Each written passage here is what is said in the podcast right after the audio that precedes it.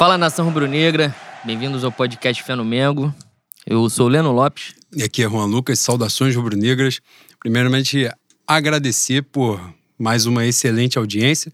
Pedir desculpa porque a gente ia gravar em 15 dias, mas aconteceu um pequeno acidente. Você está bem, Leno Lopes? As pessoas ficaram preocupadas com a sua saúde Pô, física. Foi um contratempo, né? Às vezes o acaso não protege a gente e acontece esse tipo de coisa. Mas você está bem? Tô bem, É tô isso bem. tô emocionado de estar aqui, mas no final eu, eu dialogo com vocês pra não, não desandar. É isso que importa. Agradecer muito pela audiência de vocês, o carinho. Para quem está chegando pela primeira vez, é, sejam bem-vindos. Nossa, nosso perfil no Twitter, arroba Mengo underline Fé. No Instagram, arroba pod underline Fé no Mengo. Estamos aí disponíveis nos mais variados tocadores de podcast, Spotify, SoundCloud, Cashbox, Google Podcast, Deezer e todos os outros aí que vocês procurarem. Como eu falei no último programa, a gente está igual assombração. Olhou, a gente aparece. Se você mentalizar e olhar, você vai ver. Sugestão, papo de espírita de macumbeiro. Mas seguimos nós. É... Calma aí, calma aí. É, antes de você seguir, Diga. fazer o nosso, nosso jabá, né? Nosso, Fundamental. nosso jabazinho. É, dizer pra vocês que nessa semana da Libertadores, aí, semana que vocês vão estar tensos, semana que vai estar todo mundo procurando uma maneira de, de desviar a atenção, né? Pra sobreviver até o sábado. Se você for da Zona Oeste, aliás, meu querido Dudu Cássia já está ficando milionário. É mesmo, boi. Ele botou em Bangu, Campo Grande e Madureira. Invadindo É, território. Talvez ele seja no, né? Negocinho da maquininha. Hein, boi? E a gente não sabe, mas ele tá expandindo. Então você que estiver por Campo Grande, Bangu, adjacência, Madureira também, terra da maior escola de samba do mundo, do universo. Estou falando da Portela, não estou falando do Império Serrano, importante frisar. Quiser comer a pizza, com desconto, usar o cupom FÉNOMENGO.dom, dá 10% de desconto. E é isso. A melhor pizza da Zona Oeste. A melhor pizza da Zona Oeste, muito em breve do Rio de Janeiro e, quiçá, do Brasil. É isso aí, exatamente. No também aproveitar o ensejo, né, antes de a gente entrar na pauta do programa, primeiro para dar os parabéns pro meu amigo irmão Tavim, que eu não consegui falar com ele no, no dia do aniversário, mas é nosso ouvinte, né? Ele, a Carol, esposa dele. Mandar um beijo, meu irmão, tudo de bom para você sempre. Muita luz na sua caminhada, muito axé. Quero mandar um beijo também. Eu estive em Brasília, nesse, a suposta capital federal, neste último final de semana, e conheci o Guilherme, que é nosso ouvinte, que foi muito carinhoso comigo, com minha senhora e com Jupinho, né? Com todos nós estávamos lá. Guilherme mandar um beijão para ele. Não conhecemos a Ana Clara, que é a namorada dele, mas mandar um beijo para ela também. E aproveitar o embalo, mandar um abraço pro Thales, pro Thales Barbosa, que é o Jimmy, que é o parceiro dele, também nos ouve. O Thales é de Vila Velha, no Espírito Santo. A gente tá puta que pariu. Eu, eu fui muito bem tratado. O, o meu maravilhoso Guilherme botou o samba da mocidade no carro dele, em Brasília. Pra você com sentir em casa. E ele estava cantando o samba, ou seja, ele está ouvindo com frequência. Ele dialogou com você, né? Porque o samba seu pega. tio. O samba pega, não tem jeito. Não tem jeito. Vai ser o maior quarto lugar da história do carnaval carioca. Seguimos nós. Boi. Calma aí, boi, calma aí, que eu não tô Porra, habituado. você vem com outro agradecimento. Não, Esse eu- momento Xuxa Caprichosa do Carnaval tem mais pra você. Matar um pau, mas ela já. Porra, que saudade. É que eu não tô acostumado a fazer esse tipo de, de coisa. A gente, nós somos dois incompetentes que por algum, algum acaso a gente vem dando certo nessa merda aqui e vai fazer daqui a pouco três anos. Isso é verdade. O, o patrocínio, importante dizer, o cupom só funciona no, no aplicativo da Dom Caça. Isso aí é, um- é uma coisa que a gente precisa falar, que você vai pra porra do iFood, vai ficar clicando no cupom, não vai entrar e vai falar que eu sou mentiroso. Então, por favor, quando você quiser, quando você quiser usar o cupom, acessa o aplicativo Dom Caça, por favor. É isso. Cara, que show de profissionalismo esse início de programa aqui. Uma zona total, uma bagunça. Mas é por isso que vocês gostam, porque essa porra aqui. Aliás, eu voltei de Brasília ontem, ouvindo a nossa última edição. Caralho, até que a gente faz um negócio. Em... Porra, curioso, boi. É igual, é igual o- Brasil dito por Antônio Carlos Jobim, né, boi? É uma merda, mas é bom. É isso aí. É exatamente isso. que coisa fantástica. E pra gente adentrar na pauta dessa semana, uma semana um pouco especial, que estamos todos, caralho, cagando mole, essa é a verdade. Não, se eu cagar mais é capaz de eu não chegar, não sabe? Eu tô preocupado. O negócio tá maravilhoso. A gente não vai começar, obviamente, a falar sobre Libertadores, falaremos sobre o Campeonato Brasileiro no início. Né? Nesse, nesse período a gente emplacou aí algumas vitórias consecutivas. Mas a gente acabou dando rateado em outros momentos e por isso a gente segue distante do Atlético Mineiro, agora faltando cinco rodadas. Amanhã, Juca Kifuri, que nos perdoe, terá jogo. Hoje, quando o programa será lançado, Flamengo e Grêmio, e, que é o jogo a menos, né? O Atlético Mineiro também joga contra o Palmeiras, no Sub-20 do Palmeiras, a gente vai falar um pouquinho sobre isso. E hoje teve uma doença se espalhando que foi essa porra de simulador. As pessoas estão completamente dodóis. Essa é a verdade. Cara, as pessoas estão doentes. Isso aí me incomodou. é que eu tô, eu tô guardando todo o meu Ki, né? Pra quem, pra quem viu Dragon Ball sabe o que é um Ki. Tô, tô escondendo o meu Ki porque se eu for estourar, vou estourar de uma vez só. Cara, negócio. Mas a gente vai falar sobre isso daqui a pouco. E, obviamente, falaremos sobre Libertadores, sobre o momento atual do Flamengo, o momento atual do Palmeiras, né? Em algum momento.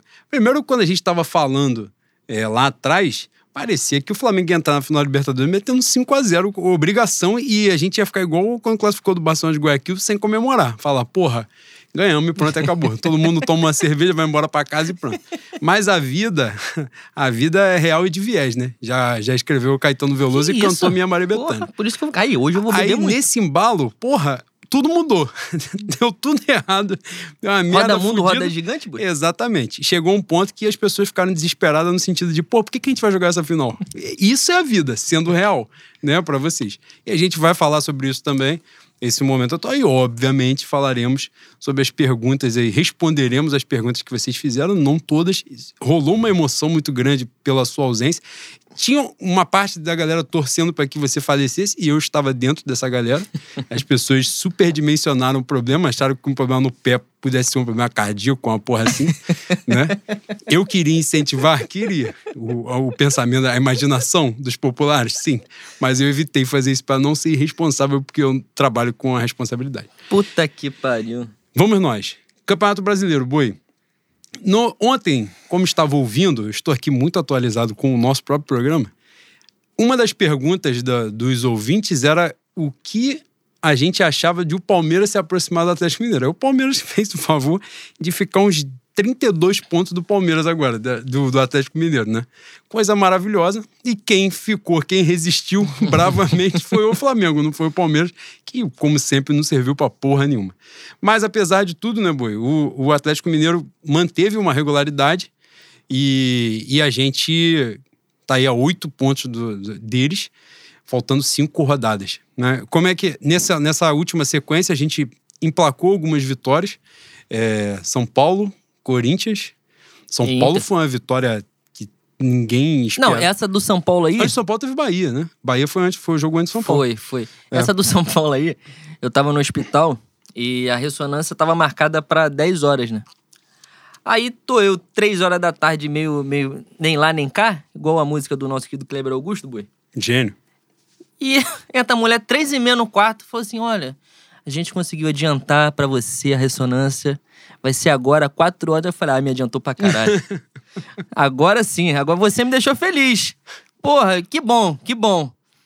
Quando eu chego no quarto, às 5 horas da tarde, ligo a televisão. Aliás, acabou às 5, demoraram 15 minutos pra me subir. Quase que eu fui andando sozinho, me, me- engateando. Quando eu cheguei, liguei a televisão, 3 a 0 mano. Falei, caralho, o que aconteceu? Susto, um susto assim, aí fui pegar o celular pra ver como tinha sido. Tr- Três minutos de jogo, tava 2 a 0 já, né? Falei, meu Deus do céu, mataram o goleiro do São Paulo? O que que houve? aí comecei a mandar mensagem pro meu pai, pras pessoas, gente, o que que está acontecendo, pelo amor de Deus? É pra eu quebrar o outro pé? É pra machucar de novo? Tá dando sorte? Tem que, ficar houve? no hospital até dia Porra, 28. caralho, surreal, maluco, surreal. Aí não tinha prestado atenção quando fui ver, quando fui me tocar, o São Paulo já tava com a menos. Foi surto, mano. Foi surto. E o Michael, mais feio que nunca naquele jogo. Nesse né? dia ele foi gênio. Nesse dia ele foi gênio. Eu não vi o jogo porque estava no maravilhoso samba da volta. E aí, quando o jogo começou, cinco minutos, alguém falou assim: gol do Flamengo. Eu falei, porra, estamos ganhando. O cara não tá dois. Eu falei, pô, não tem jogo pra Impossível, tá dois. impossível. Não teve tempo de, de jogo ainda. E já tava 2 a 0 O Michael que ontem ele. As pessoas vinham falando se quem ia sair pro Michael e o Rascaeta jogarem junto. O Michael ontem já deu uma a palhinha de que. Talvez ontem Talvez- ele tenha entrado muito bonito. É, né? talvez o encanto esteja acabando. Ele tenha penteado um cabelo. Pois é, não, a, prancha tá funcionando. Finalmente a- a- o boi lambeu tá. tem tem tá que dar uma gerando- esculachada no dia Exatamente. 27. Entrar um pouco mais zoado que ontem. Exatamente, pegar uma gilete, raspar a sobrancelha assim, boi. O que ele fez contra o Internacional foi sacanagem. Não sabe. Foi, foi Te brincadeira. incomodou? Pelo amor de Deus. Eu também fiquei um pouco. Puta que o pariu. É que eu não podia ficar estressado. Tá E se poupando, boi. Eu tô. Eu tô porque. É, já não posso abusar, né? É, já dei é muita sorte. Isso é verdade. e nessa, e, e, aliás, eu tava acompanhando, né? Tava na rua, lá no, no maravilhoso Samba da Volta, como eu já falei, tava olhando os grupos do WhatsApp. Aí na hora que o cara ele dá a porrada no Davi Luiz, alguém bota assim, vermelho. Aí embaixo, não sei o que lá, DL. Aí eu falei, fudeu, expulsaram o Davi Luiz. As pessoas têm que ter mais compromisso e responsabilidade com quem não tá vendo o jogo na porra do grupo do WhatsApp. Não, melhorar a comunicação. Explica direito, caralho. Vermelho foi pro jogador do São Paulo, não pro Davi Luiz. Aí, Marco, pô, será que machucou? Falei, caralho, machucou quem? Machucou o cara do São Paulo? Foda-se o cara do São Paulo. O Davi Luiz, que no jogo contra o, o Bahia, ele já tinha tomado um, um pisão no pé também, né? Sim. Ou seja, ele Sim. tá ameaçando, ele se ame- ame- ameaçou se machucar nas duas partidas aí, que puta que pariu. Já tava vendo o Gustavo Henrique entrando em Montevidéu. E sustentou bem a parada. E aí veio o jogo do São Paulo, o jogo do Corinthians, né? Foi a sequência, o jogo do, do meio de semana. Que aí sim foi o recorde público do Flamengo até aqui, de 48 mil pessoas, se eu não estiver enganado. E o desempenho da torcida do Maracanã no jogo do Corinthians foi sacanagem. Era a despedida do Flamengo do Rio de Janeiro antes do, do jogo da Libertadores, né? Da final da Libertadores. A torcida cantou do início ao fim. E se o jogo acabasse 0 a 0 a galera ia continuar cantando aquela porra até o final do jogo. E eles mereceram muito, quem tava ali mereceu muito a catarse no final, Foi. que foi aquela jogadaça do Rodinei, o gol do Bruno Henrique. O Bruno Henrique fazia uma partida detestável, pra Mais variar, uma, né? que é a sequência dele. É. Mas o filho da puta tem a lua dentro do rabo, né? Essa é a verdade. E nessa. Aliás, estava vendo o jogo com Bruna. Bruna com um ouvido maravilhoso, que a televisão tá com um pequeno delay de um minuto e meio. E aí nessa falou assim: gol nosso. A bola estava na zaga do Flamengo. Falei, caralho, impossível ter sido gol. Não foi gol. e aí nessa o Rodinei fez a jogada, aí eu olhei o Bruno Henrique no meio da área falei, ah, mentira. Caralho, aí era, tinha sido gol. Coisa fantástica. E a gente mereceu muito aquela vitória. O Flamengo fez uma boa partida, construiu bastante. No segundo tempo, principalmente, foi muito pra cima do Corinthians. É importante frisar, Boi, perdão por te interromper. Não, Você, você é, destacou a atuação da torcida e o quão importante foi para que a gente vencesse. A torcida esteve presente porque o preço foi justo, né? Não o melhor preço do que poderia ser, Sim. mas foi um preço justo, eh, visto do que vinha, eh, a- a- o Flamengo vinha cobrando.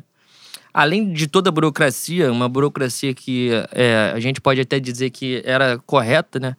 Em- já que a gente está voltando ao normal ainda. Mas com as duas doses, essa burocracia caiu, o preço também caiu e a torcida comprou o barulho. Era um jogo. Na verdade, pra gente não, não importa muito o Campeonato Brasileiro, a gente tá, tá bem distante.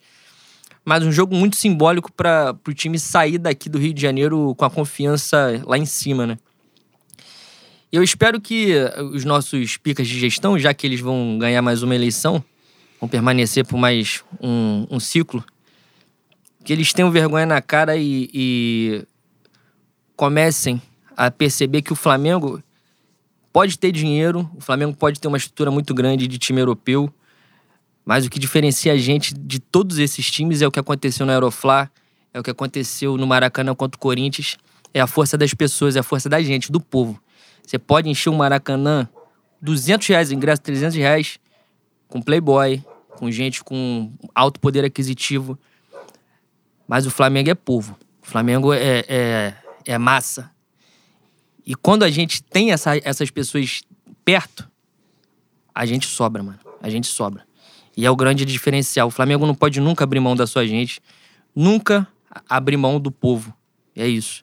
Eu espero que tenha tocado no coração tanto o Aeroflá quanto, quanto esse jogo, que é importante demais. É importante demais. Esse é o nosso diferencial. Sempre foi e sempre vai ser.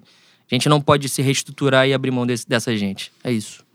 Depois do que você falou, pode encerrar o programa. Não tem nada do que eu falar daqui pra frente que, que seja tão importante quanto isso.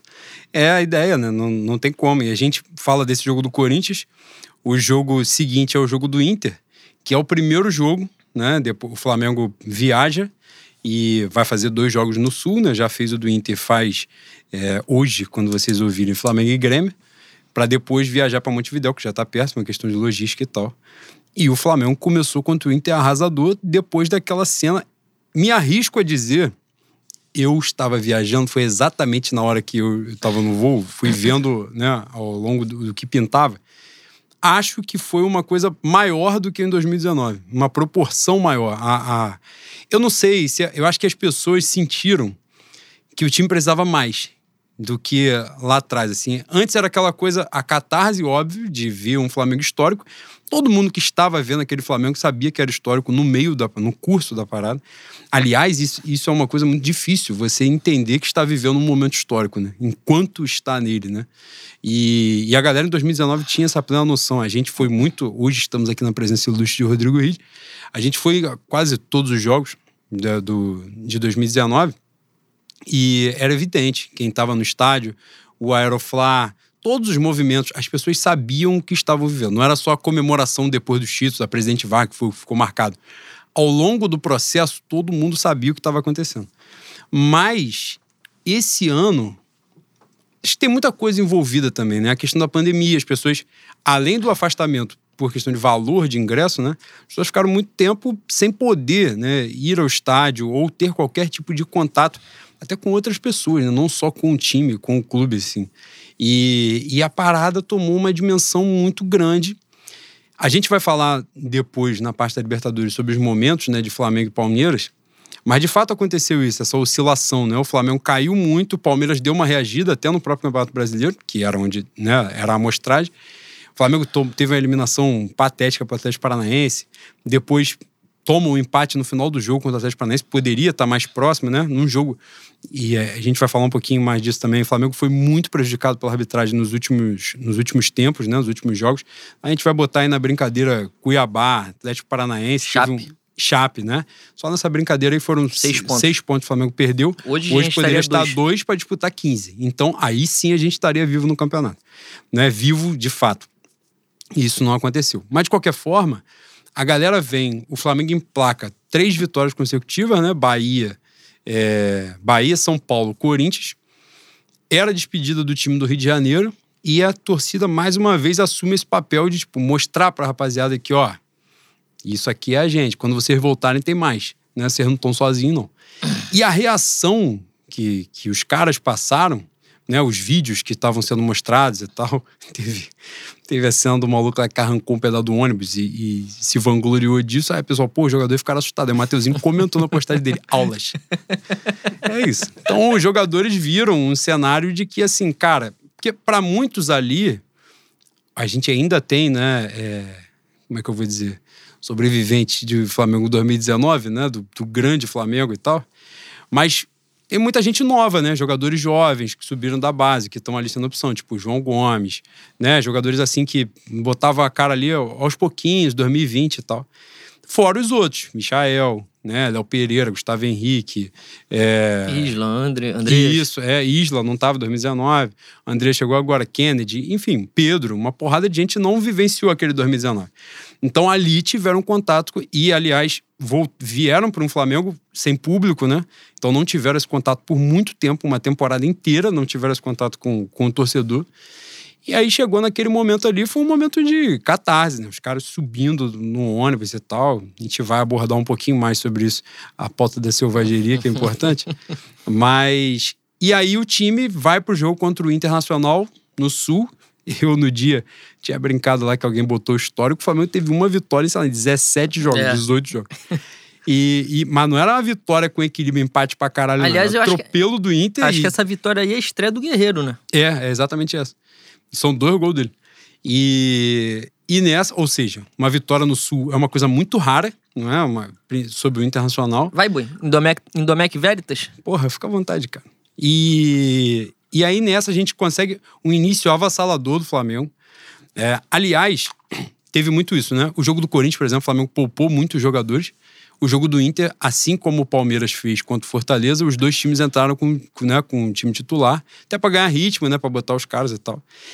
E de fato, o jogo do Inter, é, é isso que eu quero falar contigo também, foi um laboratório, né? Daquilo que estava rolando, foi um, um laboratório. Por quê? A gente teve um início avassalador, chamou o Inter, né? Eu espero que não seja um laboratório, não. Que se for um laboratório para sábado, eu vou infartar. Não, exatamente. Foi um laboratório para ver o, o, que a gente tem de bom e o que a gente tem de muito merda. Meu Deus do a céu. A gente ficou numa briga de rua o jogo inteiro. Para quem estava vendo querendo entretenimento, que não é o meu caso, porque essa porra é futebol, no entretenimento, Exatamente. entretenimento é teatro, é cinema, é ver o. Modern Family Isso aí. na Netflix, muito Ver o bom. quê? Modern Family. Pode ver. É maravilhoso, muito bom. Essa tua Agora. vida de casado tá muito gostosa, Porra, coisa maravilhosa. Coisa incrível. Isso aí foi apresentado por Malu e Clara. Fantástico. Não paro de ver agora. E aí, nessa, porra, futebol não é entretenimento nenhum. Nenhum pra mim. Então, nessa, a gente ficou numa trocação fodida, 90 minutos de trocação. O Flamengo perdeu um milhão de gols. E nessa teve o Inter, a gente tomou, tava 2 a 0 o Flamengo logo com 10 minutos de jogo. A gente tomou um gol, a gente tomou um contra-ataque ganho de 2 a 0 fora de casa, num escanteio que era nosso. Não tem explicação Não, e- científica e, pra uma e quem, porra e dessa. quem ficou na recomposição pra correr atrás do cara foi o Felipe Luiz. Que é melhor não ter ninguém. Que era. Não, se der um patinete pra ele, é capaz dele sair mais rápido do que correndo. Desgraçado, boi. Quando é, quando é pra puxar na velocidade, é porra, eu fico com pena. Fala, pô, ele tá doente, não é possível. Mas ele não tem que estar ali, né? A culpa não é dele. Exatamente. Bicho, se acontecer isso no sábado, vai ser desesperador. Vai ser muito desesperador. A gente, a gente. Ah, importante frisar também que mais uma partida que o Flamengo tem um pênalti absurdo. Ninguém na transmissão fala porra nenhuma. O VAR não chama, que aparentemente o cara tá recebendo pra não trabalhar. Lembra muito Pedro Gaspar também, né? No nosso querido Pedro Coisa II. maravilhosa, né? Eu fico com inveja. E, porra, era pra estar 3x0 com 20 minutos de jogo. 25. Por aí. Fora a, a quantidade exorbitante de chance perdida. O Cara, Gabi- tem uma do 2x0 que o Gabigol perde, que puta que o pariu. Nossa Cara, Senhora. a quantidade de, de ataque que o Flamengo podia. Era só tocar pro lado e o amiguinho entrar com bola e tudo. E teve chute. O cara, quando viu o, o- o maluco do lado, errou o passe. Assim, o Flamengo abre 2 a 0 com tanta facilidade que eu acho que os caras ficaram displicentes, cagaram pro jogo. Mas aí, bicho, o time do Inter também não é. Não tá morto, né? Aliás, tem até o, o nosso querido Tyson, um grande sujeito, eu gosto muito dele, que se viesse pra cá ia ajudar bastante, igual o nosso querido Roger Guedes, né? Mas isso aí é outra pauta, enfim. O Inter viu que dava e viu que a arbitragem estava do lado, porque aquele pênalti ali, o cara faz o pênalti com a cara de bunda, nem, nem pra meter o dedinho aqui, ó, pra dar um susto, o juiz. Nem pra meter o dedo no ouvido. Enfim, o Inter sentiu que o Flamengo, o Flamengo ficou um pouco displicente assim e foi pra cima e virou trocação. Mas essa trocação não é, não, não foi é, específica desse jogo.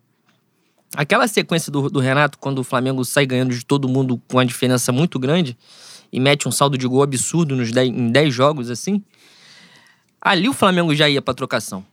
A gente falou muito sobre A isso. gente aqui. fala muito sobre isso. E eu espero que ele não não pense que essa é uma maneira de jogar no sábado. Porque essa sequência merda do Palmeiras aí é porque o Abel tá estudando o Flamengo, né, boi? Eu, que tenho um, um- um intelecto prejudicado, assim como o português, sei que quando a gente tem que estudar, a gente tem que focar uma coisa só. Se focar em mais de uma coisa, vai desandar a porra Dá toda. agarrada. Dá uma agarrada. Então, ele tá focando tudinho no dia 27. Tudinho. Outra coisa que não tá na pauta, e é importante falar, isso é uma coisa minha, tá? Eu estou muito desesperado de entrar com Isla e Felipe Luiz, tá? É um negócio que. Ou entra Mateuzinho e Felipe Luiz, ou entra Ramon Isla, pra mim. Os dois vai ficar ruim, vai ficar difícil. Ou então. eu acho que até que rolou uma pergunta do- dos comentários. Eu vi mais cedo que era justamente sobre Mateuzinho e Isla, com quem a gente achava. Depois a gente pode até abordar isso aí melhor. Mas é um cenário difícil pra caralho. Eu acho que o Felipe Luiz nem dá tanto espaço assim, não. Mas o bagulho é ele no mano a mano, né? Tem que cobrir. Ele é inteligente pra caralho. Não, ele só joga porque ele é gênio, É. mas. O jogo do Corinthians, inclusive, caralho, a diferença dele foi ele jogador de futebol e os outros, porra, praticando outro esporte. Foi um negócio inacreditável. Mas, fisicamente, não dá mais, já tá agarrando. Né? É, é, vale, porra, guardar as devidas proporções, porque se for botar na prateleira da função, não é a mesma coisa. Mas o Diego, fisicamente, não tá dando. Não, o Diego. Não dá. Eu gosto muito da figura da figura do Diego. Acho que ele sempre respeitou o Flamengo. É, eles esperam. Já falei isso algumas vezes, tanto no Twitter quanto aqui. Eu acho que a torcida esperou um Diego que o Diego nunca foi. Não, estou sendo um pouco leviano, mas eu ser leviano é o normal também, né? Eu estou aqui pra falar merda. Não acompanhei muito a carreira do Diego na Europa. Não sei se em algum momento o Diego foi protagonista. Mas o que eu acompanhei do Diego, ele sempre foi um grande coadjuvante. Um cara que sempre ajudou muito. Na- embora naquele Santos, quando ele surge, o craque era ele, né? Não era o Sim. Robinho. Enfim, é, eu acho que ele deu para o clube aquilo que ele podia dar e, e foi o bastante. Eu acho que foi muito. E uma coisa que me pega também é que todas as vezes que o Diego esteve na, na bola dividida, ele nunca, ele nunca partiu pra gracinha com a torcida. Nunca mandou a torcida calar a boca, nunca botou mão no ouvido quando fez gol ou quando foi bem. Sempre foi um cara muito íntegro e sempre tratou a torcida muito com respeito. Talvez seja por isso que grande parte da, da torcida não goste dele, né? É, tem uma galera aí que gosta de ser maltratado, gosta de ser esculachado, gosta de X9, né? gosta de jogador X9, gosta jogador que faz gracinha quando sai do Flamengo, jogador que, que finge lesão em jogo importante decisão no Maracanã, que é chamado de xerife. Vocês gostam disso? Cara que trata o clube como sujeito homem, não pega não. É, enfim, né? Cada um, cada um sabe de si. Porém, Bui, encerrou, né? Já deu. Tá bom pra ele, pra ele ganhar em dólar lá na, nos Estados Unidos, ticar um, um California Disney, o Orlando Disney. É mesmo, boy. Fazer aquele tour lá pra. Ver um jogo da NBA maneiro. Pegar um Orlando Magic e Los Angeles Lake. Pegar ele do lado de Jack Nicholson. Que ele, ele tem condição Exato. de comprar Não, um. não, primeira um, fila. Porra, primeira fila. Torcer pro Lebron cair no colo dele. Ele tem condição. Caralho, Lebron deu uma porrada na cara do maluco que, nossa senhora. Escorreu melado, tu viu? não, Não. e o maluco? Não, o maluco. Ah, o maluco fez gracinha. O maluco ia pegar o Lebron de porrada. Ele- Ele foi tirar a honra dele. Falou: eu vou sair correndo, vai aparecer todo mundo na minha frente. No não mundo, conseguir. não, e no mundo todo vai aparecer que eu fui pra dentro É, do Lebron. exatamente, exatamente. Mas ele foi pra dentro com 48 pessoas na É frente igual, dele. é igual aquele vídeo de cachorro, que os cachorros estão latindo. Aqui, ó. Aí o portão abre, os dois viram. É isso aí que ia acontecer. Se sai todo mundo, fala, não, só os dois, só os dois. Ele não ia pra dentro Deixa os do dois resolverem na mão aí. Não ia, Não, não ia ia. resolver. Exatamente. E nessa pegada aí, cara, teve um jogo do Diego, que foi um jogo do Bahia, que, nossa senhora, Ele sempre dá um de toque a mais, boi. Cara, ele. e, aliás, fica aí essa, essa questão, essa curiosidade para como vai ser o desempenho dele no Flamengo e Grêmio, que até onde consta, né, segundo circulou aí, o Flamengo vai no meio-campo com João Gomes, Thiago Maia e Diego. Provavelmente ele vai ser o cara mais adiantado. Né? Não faria sentido de João Gomes e Thiago Maia irem mais a- adiantado. Justamente por isso, o Diego, ele tá cada vez prendendo mais. Ele sempre fez isso. Você falou o lance do protagonismo. Ele teve um momento de protagonismo na carreira na Alemanha, depois ele foi Juventus, Atlético de Madrid, aí o bagulho não foi mesmo, aí ele foi coadjuvante pra caralho. Mas ele conseguiu um protagonismo no Flamengo, ele ficou muito marcado pela questão dos pênaltis, né, decisivos e tal, que ele perdeu um pênalti do Palmeiras, um pênalti do Cruzeiro na Copa do Brasil. Mas em 2020 eu acho que ele conseguiu um protagonismo. A entrada dele, claro, protagonismo Ah, é. guardar as devidas proporções, obviamente, né? Não, mas ele. A, a Mas mudança. a entrada dele foi fundamental É, naquela a en- arrancada do Flamengo. A entrada dele e a mudança de posição do Arão, eu acho que foram imprescindíveis pro Foram, Flamengo fazer, foram, eh, sim. ter arrancada, né? E, obviamente, meu Gabriel Barbosa, que meteu o gol em nove jogos consecutivos, que é higiene que sempre proviu. Mas nessa questão, a gente falou do Diego, porque eu tava falando de condição física do Felipe Luiz. E aí fala sobre Isla e tal, mas na questão do Inter, né, falando sobre laboratório né, do, do, do jogo, foi muito bom de ver, de rever, no caso, é, o Flamengo indo pra dentro, de novo, né? E o Flamengo com variação mesmo. É, a gente já deu pra ver que essa porra vem do comportamento do jogador aí mesmo. Essa porra não vem do treinador. A gente já viu ao longo do período que, se depender do treinador, a gente tá fudido, os caras vão evoluir. Chegou num momento, boi, que é, é aí que tá a chave pra mim. Cara, Libertadores é um jogo só.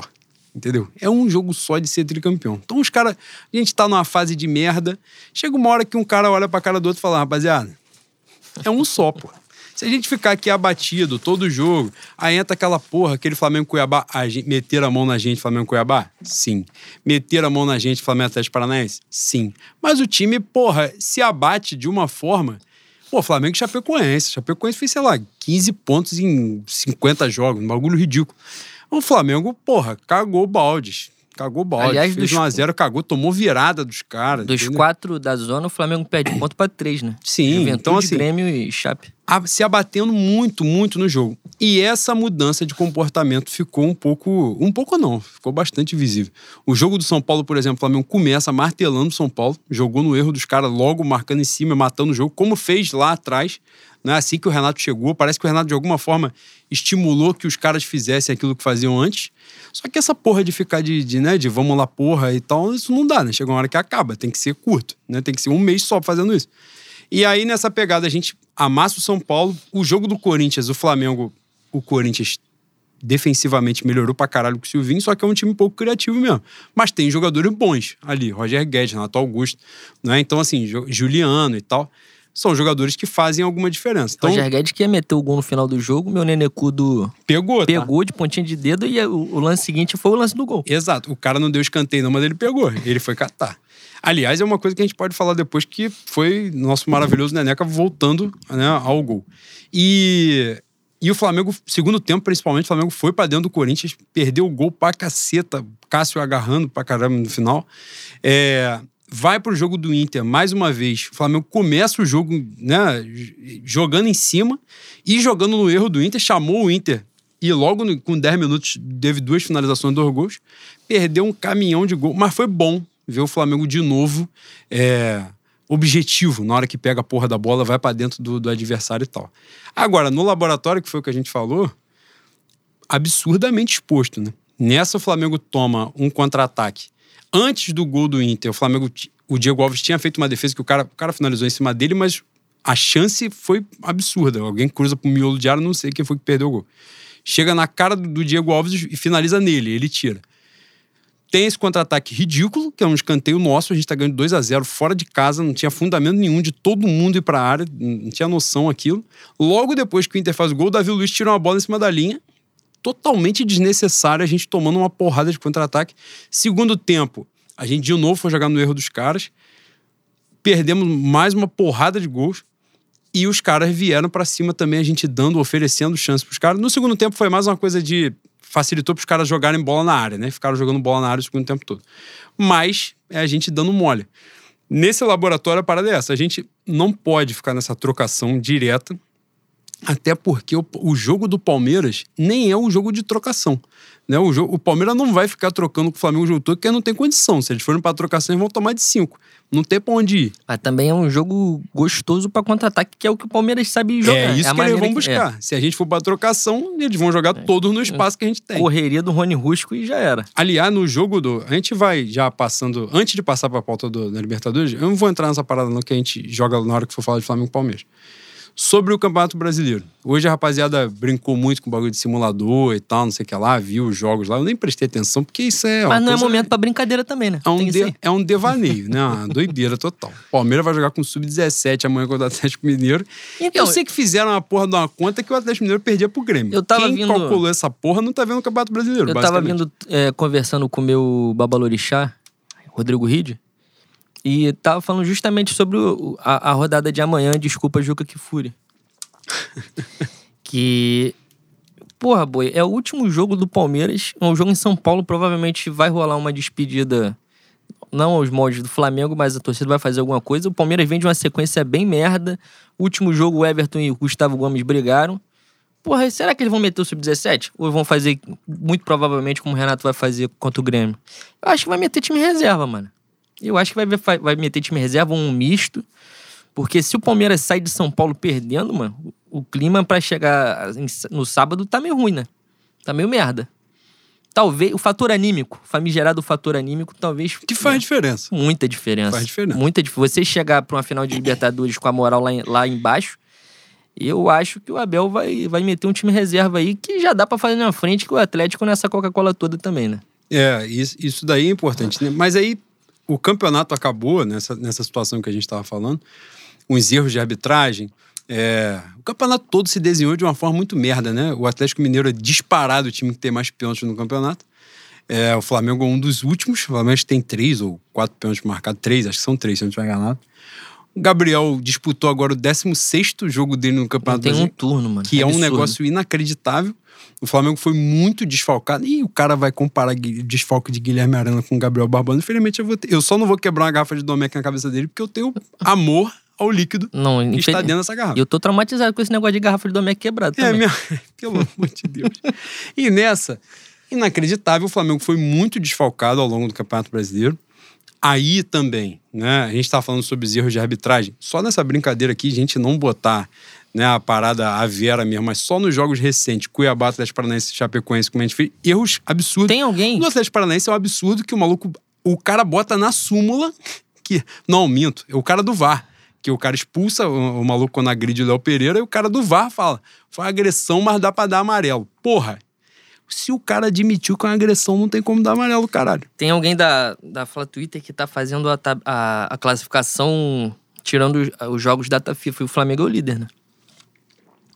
É, o Gabriel tem uma participação em gol por jogo, né? A média dele. Pois é. E esse cara jogou 16 jogos no campeonato. Um campeonato que já tem 33, 34 rodadas.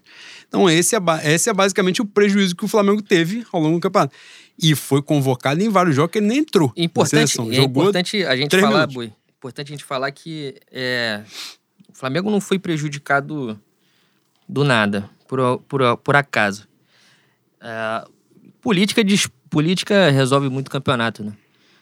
Enquanto, enquanto Landim e seus Blue Caps estavam buscando um enfrentamento sem razão, sem motivo, porque união de clubes no, no Brasil já, já se provou mais de uma vez é, infrutífera, né? Não tem essa. Assim, a, a, os clubes pensam em si. Até nessa questão de arbitragem, a gente vê que não há, não há um discurso convergente, é cada um por si. É, farinha pouca, meu perão primeiro. É isso. E ele buscou enfrentamento com a CBF tosco, imbecil, como se o Flamengo fosse, fosse fazer algum tipo de revolução sozinho. Bicho, a maior torcida do Brasil e do mundo é a torcida anti-Flamengo. E os caras têm que ter essa dimensão, pô. Se a gente não tiver alguém para fazer política, e política não é você dar 45 mil pra um babaca fazer meio campo com um político bolsonarista um cara que está dentro do Flamengo, a gente não sabe a função dele, a gente não sabe por que, que ele está sendo remunerado. Fazer política não é isso. Não é isso. O que eu estou falando é se aproximar da CBF, já que não tem como ter uma liga comandada pelos clubes, pois não vai ter união. Fazer basicamente o que o nosso querido Menin fez, né? Deu regalos, regalos para a diretoria da CBF, compareceu na Barra da Tijuca, estreitou os laços e você tá mais do que nítido durante o campeonato o peso que isso tem. Rodrigo Caetano chuta a porta no primeiro tempo no jogo no Mineirão, por conta de algum lance do VAR, chuta a porta do VAR, né? No segundo tempo, pênalti pro Atlético. Jogo contra o Juventude, jogo encaminhando para um 0 a 0 Quem sabe o Juventude arrumaria um, um, um contra-ataque. Bola na área, nada do Atlético conseguir ataque. Diego Costa faz um lance de virar. Porra, Boi, pelo amor de Deus. Você vê essa porra no replay não, mais é 300 é vezes, não vai ser pênalti. Nem câmera lenta é pênalti. E isso se repetiu ao longo do campeonato diversas vezes. Diversas vezes. O jogo tá ruim pro Atlético, pode cair na área, que é pênalti. Lembrou muito o Wagner Diniz em São Januário, né? No momento em que 2011, o nosso, nosso querido Eurico Miranda 2011, 2012. comandava é. com seu suspensório e, e charuto. E não é só isso, é o, como o Boi tava falando aqui, é convocação da seleção brasileira metade do time do Flamengo sendo convocado, Gabigol jogando menos de um turno e a gente falta cinco jogos aí para terminar o campeonato. É, sequência de jogos absurda que o Flamengo teve. Teve uma manipulação de jogos também para o Atlético pegar o Atlético Paranaense com time reserva lá, que é um jogo difícil. Na semana da mundo. final da Sul-Americana. Pois é. Então, bicho, a política esse ano decidiu o campeonato. Mesmo assim, a gente teria chance se não fosse mole contra Grêmio, contra Juventude, contra Fluminense, mesmo assim a gente teria chance de ganhar. Só que, porra, na dividida, na dividida a política resolve muitas coisas, e quase sempre. E a, a nossa diretoria tem que estar um pouco mais atenta, né? É isso, no, num campeonato equilibrado, né? Aliás, cara, a gente fala muito sobre fazer política ao longo do, dos últimos. ao longo do tempo, né? Eu ia falar dos últimos anos, mas ao longo do tempo isso foi muito demonizado, né? O fazer política. Comprar pão na padaria é fazer política. Então as pessoas precisam entender que tudo é um ato político. Até não fazer porra nenhuma e dizer que não vai fazer nada. É importante ter essa compreensão, porque o fazer política, todos os gestos, todos os atos dos dirigentes do Flamengo são políticos. Se é uma política que você concorda ou não, é outra pauta e a gente debate sempre, todos os dias nas redes sociais e aqui. Mas isso faz diferença. Tem um jogo que tem um jogo para mim que é emblemático, que é o Atlético Mineiro e Santos. O jogo tava muito parelho. O Atlético Mineiro tem dois pênaltis e após o jogo o Atlético Mineiro faz uma nota de repúdio num jogo que eles tiveram dois pênaltis marcados.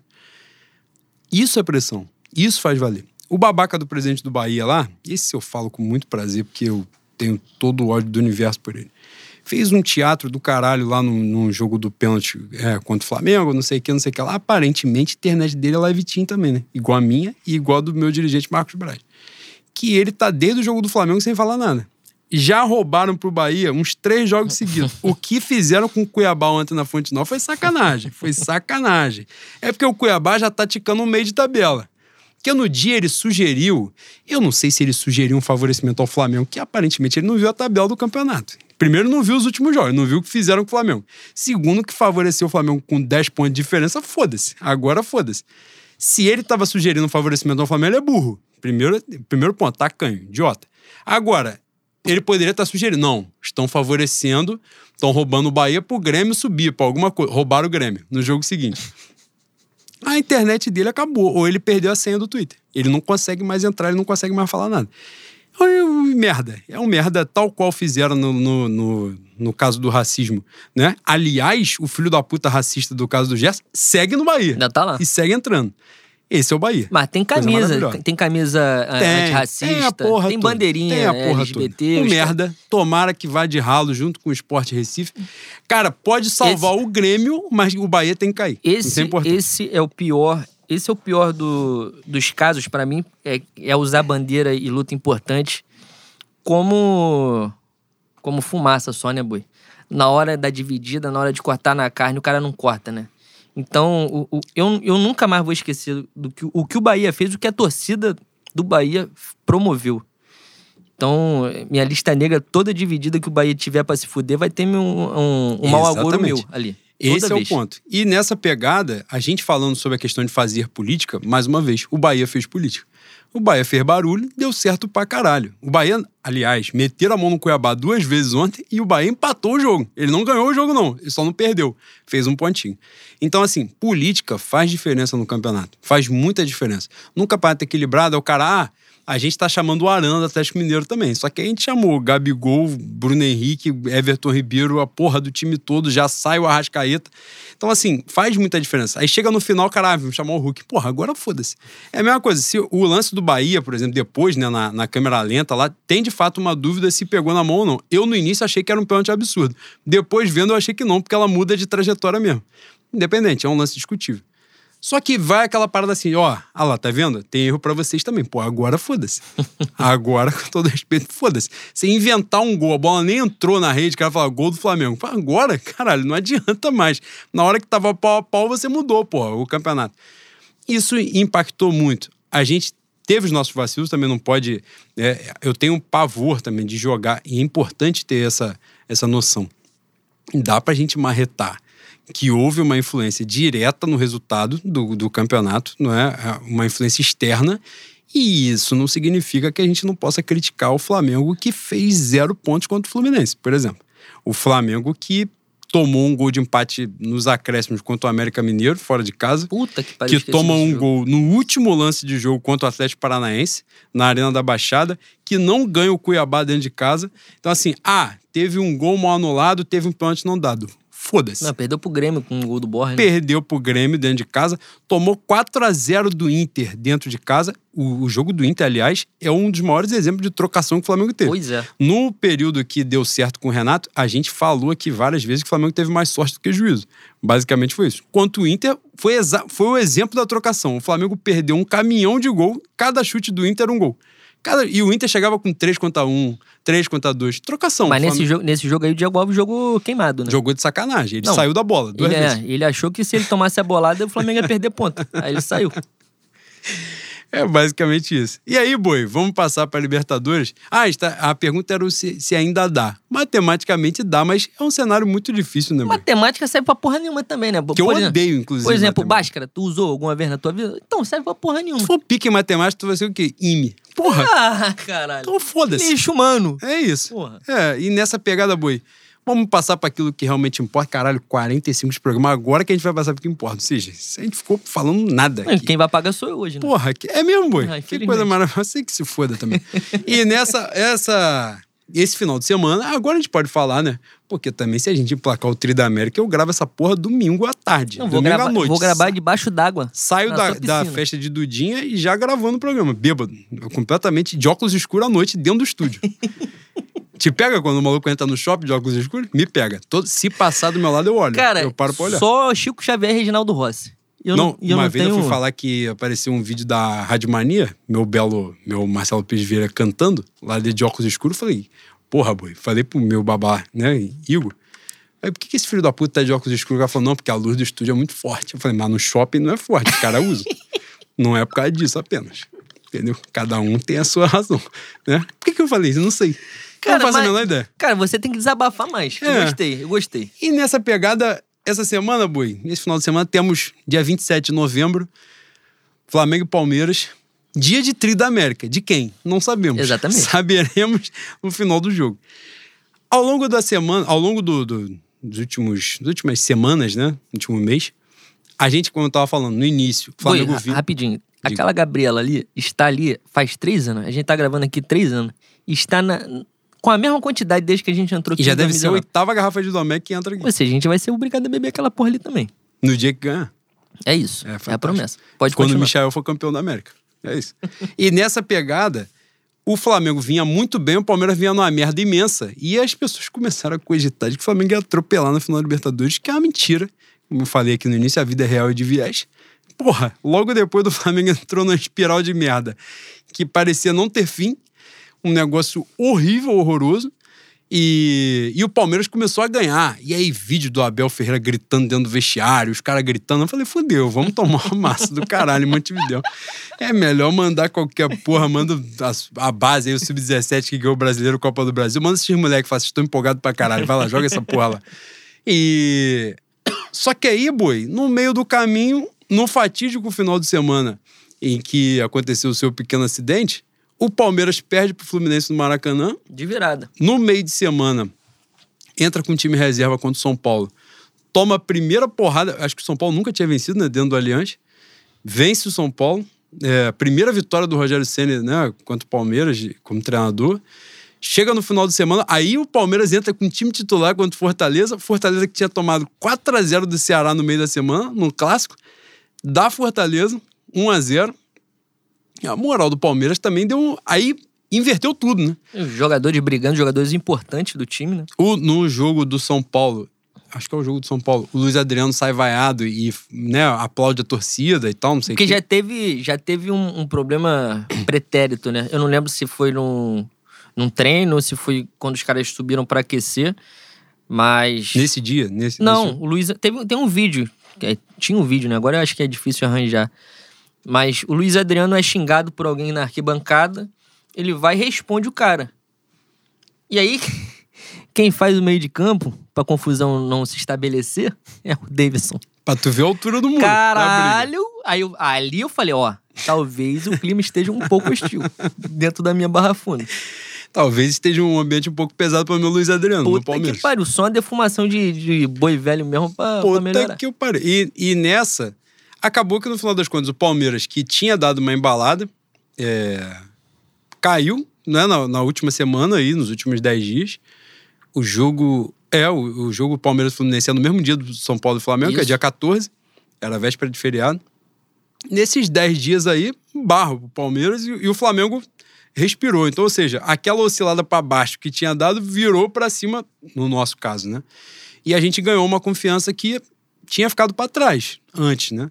O, o cenário era desesperador mesmo. Então, tinha sido uma eliminação ridícula para o Atlético Paranaense no Maracanã da Copa do Brasil, que eram, porra, favas contadas, o Flamengo favoritaço para pegar o Atlético Paranaense, toma uma sacolada no Maracanã. E a gente cai de rendimento né, de uma forma absurda no Campeonato Brasileiro e era o preparativo para o grande cenário que era a Libertadores. Nesse meio do caminho aí teve uma vitória de 1 a 0 contra o Atlético Mineiro que foi emblemática e tal, com muita com torcida, não sei o que, no dia do meu aniversário, no dia meu obrigado pelo presente, que depois foi só merda, pelo menos naquele dia eu tive um presente. Mas naquele dia também foi um Flamengo totalmente diferente, né? O Flamengo meteu o gol, deu a bola para o Atlético Mineiro e ficou até o final esperando a morte chegar. Graças a Deus ela não chegou naquele momento. Mas o Flamengo fez isso. E, e a maré, aparentemente, deu uma virada e trouxe um pouco mais de, de confiança, né, Boi? Essa é a sua impressão também para esse preparativo para a final da Libertadores? Cara, é, é uma confiança que me deixa desconfortável, né? Porque a gente tá numa crescente, o Palmeiras tá com O cenário totalmente conturbado lá do outro lado. Dos caras. Dois caras, como eu já falei. Aliás, é a terceira vez que eu estou falando. É porque me impactou bastante mesmo a discussão dos dois. Gustavo Gomes e o Everton discutindo. Gustavo Gomes, aliás, falando em português, totalmente bilíngue, maravilhoso, poliglota. Fluente, boy. Não, quem é você, caralho, quem é você, porra? E ele falou. E porra não tem espanhol. Não tem, não. Caralho tem, mas porra não tem, não. Ou seja, Exatamente. ele tá estudando. O Pet, se tivesse na raiva, ele ia se enrolar, por exemplo. Ué, tô... Sorinha dá agarrada. o Sorinha da garralinha, falar em, em espanhol. Porque tá morando há pouco tempo no Brasil. É, tem pouca relação com o Brasil. Puta merda. E, porra, e na verdade, na verdade, de ciência isso não tem nada, né? É só superstição minha. Mas hoje, e muito provavelmente esse cenário não vai mudar por conta da próxima rodada amanhã. Mas. Flamengo- Aliás, são os dois únicos jogos, né? São. Mas, não, acho que tem mais jogos. Só que o Flamengo joga às nove e o, o- o jogo do Palmeiras começa às nove e meia, né? É meia hora de diferença, assim. É...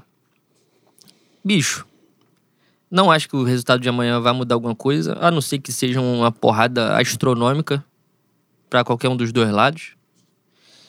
E a gente vai chegar favorito em Montevidéu. Não sei. Não sei se... se eu... eu acho que não é, né? Seria um peso se 2019 não tivesse acontecido. Como eu fui criado muito antes de 2019, por um, um Flamengo um, um pouco mais combalido, esse tipo de, de postura da gente chegar numa final de Libertadores, aliás, minha segunda final em três anos, negócio absurdo. Isso aí, é, como eu falei no Twitter há pouco tempo, era impensável. Eu não estou acostumado ainda à, à high society do futebol sul-americano, eu não consigo fingir costume. Por- muito por conta disso, essa diferença de, de fator anímico ao nosso favor me deixa intranquilo. Mas eu acho que o, o, o grande. O, o mais provável no sábado é a nossa galera se sobressair com certa tranquilidade.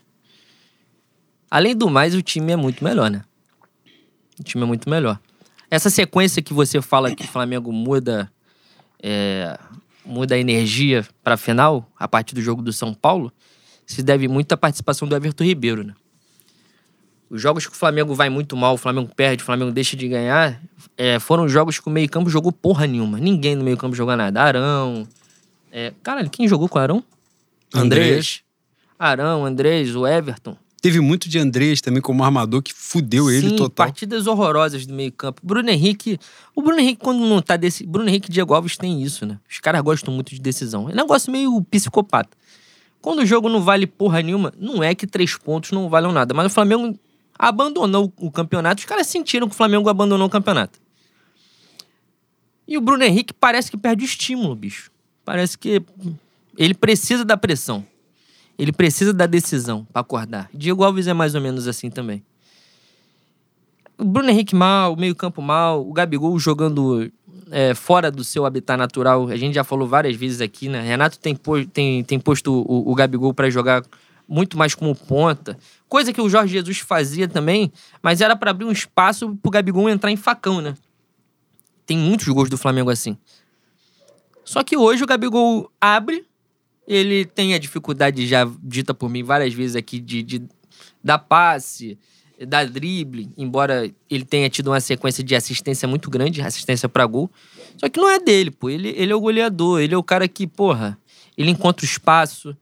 Essas assistências dele de 2019, de 2020, é um- é- são assistências que ele cria o espaço e entra ele mais um e ele rola a bola, né? E, porra, não é dele. A gente não pode abrir mão de um, de um, de um goleador como ele pra jogar de ponta. Enfim. Mas mesmo assim, mesmo assim, mesmo com, o Bruno Henrique mal, mesmo com o Gabigol mal, se a gente chegasse nessas condições, o Flamengo já seria superior. Esse time ganhou do, do, do Palmeiras lá dentro com o Michael, faz um gol de cabeça. Aliás, ele é um bom cabeceador, né? Porque, se não me engano, o jogo contra o Grêmio tem um gol de cabeça dele também. Tem. Ou seja, o melhor, o melhor cabeceador do time tem 1,40m. Talvez seja por isso que a gente não faça muito gol de cabeça também, né? Mas acho que toda a sequência, boi. Toda essa sequência, toda, toda a mudança do Everton Ribeiro do meio-campo, Gabigol voltando a marcar. A gente chega como favorito e eu espero que o Flamengo tenha a decência de ganhar o jogo tranquilamente. Que eu não tenho saúde para outro 2019. Não tem. Ah, mas vai pros pênaltis. Pô, não vai não, pelo amor de Deus. Não faça isso. Porque eu não sei chutar de canhota. Se eu precisar chutar alguma coisa na casa do Juan, eu vou cair. E porque mais tem ali é quina. Quina da piscina, é quina de porta. Eu vou morrer. Então, por favor, vamos ganhar com certa tranquilidade. Falando também, eu acho fundamental o que você falou, e vou puxar nisso, não estava na pauta, mas a gente, a gente é muito bom nisso aqui, a gente é gênio de entretenimento. E nessa pegada, você falou da melhora do Everton Ribeiro, que é fundamental para o Flamengo, e a gente pode pegar nessa, nessa toada aí nos últimos jogos, a melhora individual de vários jogadores, né? Diego Alves estava fora.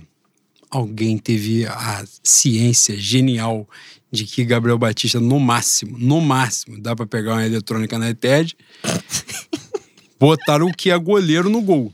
Que aí fala assim: não, mas o Gabriel Batista é bom com o pé, então não é goleiro. É volante. Se ele só sabe jogar. Não, uma coisa é ele ser bom com o pé e ser goleiro.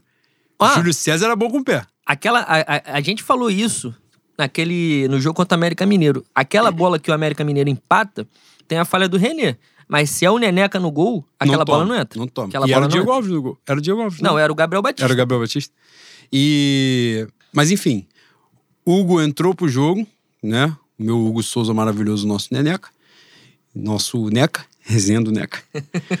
maravilhoso, foi pro gol. A gente já tinha dito aqui em outro programa, né? Que as informações eram de que ele tinha emagrecido, de que ele tava, né, num- numa taxa de. tinha reduzido gordura e tinha, tava treinando bem pra cacete. Ganhou a chance, não à toa, três jogos, zero gols. E aí teve uma galera falando assim: não, não teve defesa difícil, mas o cara tem que ter muita indisposição com o atleta pra falar uma porra dessa. Porque contra o São Paulo teve, contra o Corinthians, esse lance que a gente já falou, do Roger Guedes, ele pegou a bola, o cara deu tiro de meta, mas ele pegou, ele defendeu. Ele tem uma envergadura absurda. Já falei aqui, depois de Júlio César, que o Flamengo revelou é o maior talento de, de gol do Flamengo. Né? Então, assim, merece chance. Porra, deu mole, falhou no jogo tal.